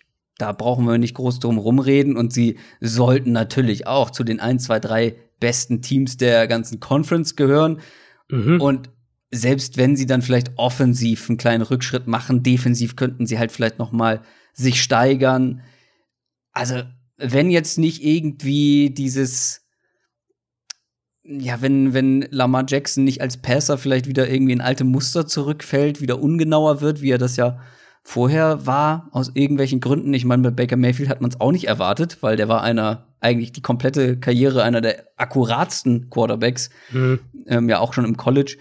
Also wenn sich da nicht irgendwie groß was tut, dann sollten die Ravens wieder ganz oben mit dabei spielen und dann brauchen sie natürlich ein bisschen, ja, auch vor allem für die Playoffs, vielleicht auch mal einen Plan B. Ne? Also das wirkte Ja, für mich so genau. ein bisschen so, dass sie, da, wenn es dann dazu kam, dass sie hinten liegen gegen halt ein gutes Team wie die Titans, dass dann so ein bisschen die alternativen Möglichkeiten gefehlt haben. Und da hast du Mhm. die Wide Receiver angesprochen. Da muss halt ein Marquise Brown auch den Schritt machen. Ähm, also ich, ich würde jetzt die Ravens nicht als Super Bowl-Kandidaten Nummer eins sehen. Aber wenn bei denen alles glatt läuft und sie halt in gewissen Bereichen sich gut weiterentwickeln, dann sind sie auf jeden Fall nach wie vor da irgendwie in dem Bereich, um das zu schaffen. Ja, ich sehe sie, boah, ich würde jetzt sagen Top 4. Also wenn wir jetzt Super Bowl-Kandidaten insgesamt aufzählen, also Chiefs werden, bleiben für mich die Nummer eins, ist einfach so. Also ich sehe Kansas City nach wie vor als Favoriten, ähm, aber die Ravens werden halt dann das, das, der andere Favorit in der AFC für mich. Und Ja. dann NFC Ja. kann man dann Saints reinpacken, kann man Je nachdem, wie man Teams wie die Niners sieht oder wie stark man schon irgendwie Dallas oder Tampa Bay oder was auch immer einschätzt, aber Mhm. also ich sehe sie schon klar in dieser, in diesem spitzen Contender, äh, in dieser spitzen Contender-Gruppe. Und Ja, ich denke so Top Fall. 4, da würde ich sie, da würde ich sie schon reinpacken. Es gibt halt wenig Argumente, um sie jetzt in so einer Preview da nicht mit reinzunehmen. Ja. Ich versuche ja immer möglichst kritisch dann zu sein, auch bei so Teams, die letztes Jahr so überragend gut gespielt haben. um dann irgendwelche Möglichkeiten der Regression zu finden. Aber bei den Ravens ist halt wirklich, sind es halt wirklich nur ja, also Kleinigkeiten. Also Genau, man kann halt über das eben, was ich ja gesagt hatte, dass es einfach eine historische Offense war. Ja. Das sollte man im Hinterkopf behalten, dass sie das vielleicht nicht auf diese Art und Weise so gut fortsetzen können. Das sollte man zumindest nicht einfach ja, so erwarten. Ja, aber es spricht ja nichts dagegen, gerade wenn du den Coaching-Staff ansprichst und die ja auch es geschafft haben, innerhalb kürzester Zeit von einer Offense mit Joe Flacco zu einer unfassbar guten Offense mit einem Lamar Jackson, ja, einem komplett anderen, ja. die haben die komplette Offense umstrukturiert mit diesem, mit diesem Quarterback, es spricht ja nichts dagegen, dass die sich wiederum dann eben einen Plan B einfallen lassen, dass sie die weiter variieren, dass sie die weiter entwickeln können, eben wieder mit neuen Dingen ankommen können, mit denen Gegnern wieder Probleme haben. Also, mhm. vielleicht werden sie dann nicht in den Bereichen, in denen sie letztes Jahr so unglaublich stark waren, sondern dann halt vielleicht in anderen Bereichen wieder ein bisschen, ja, nochmal andere Aspekte mit reinbringen, neue, ja, neue Reize. Nee, genau, aber das, das meine ich sowas. ja. Also, das traue ich denen ja genau. durchaus zu mit den Coaches.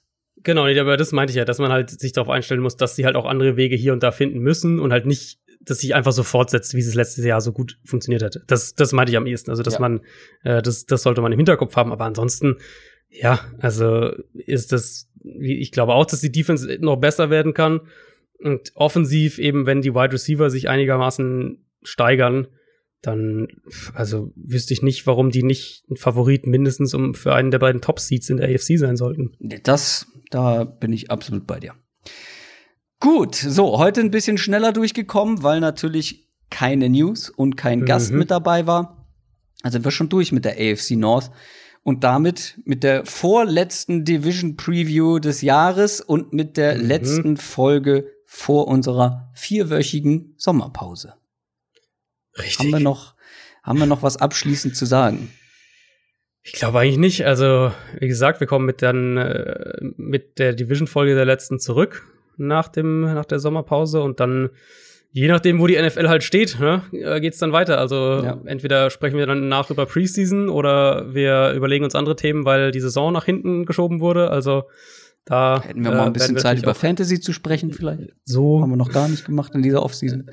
Das stimmt, ja, das stimmt. Ähm, nee, genau. Also insofern reagieren wir dann natürlich auch spontan, was dann so passiert. Und ähm, ja, also es wird eine College-Folge geben, hast du ja schon angekündigt. Ich glaube sogar zwei, während wir im Urlaub sind. Ich weiß gar nicht genau. Muss ich auch noch mal schauen. Äh, also eine auf jeden Fall. Mhm. Und dann kommen wir hoffentlich gut erholt in vier Wochen wieder. Das hoffe ich auch. Ich finde es immer gut, ähm, wie du sagst, nee, eigentlich gibt's nichts mehr zu sagen, aber dir fällt doch noch was ein. Das ist, äh, das ist so viel äh, auf dem Herzen, was ich noch sagen möchte. Ja. Profi, Vollblutprofi. Ja? Du bist ja. von mir da ins kalte Wasser geworfen und er schwimmt, der Mann. Er schwimmt. so wie ich im Urlaub. Ich, oh, das war ja, also, da war wirklich nochmal die, die. Äh, oh, ich bin so, ich bin so, so urlaubsreif. Ich habe es auch wieder heute gemerkt. Äh, mhm. Ist natürlich auch ungewohnt an einem Samstagnachmittag für uns, aber trotzdem. Wahnsinn. es ist einfach, ich bin, ich bin leer. Ich bin wirklich leer. Mhm. Äh, deswegen freue ich mich sehr auf den Urlaub. Freue mich dann natürlich aber wieder auf den Podcast.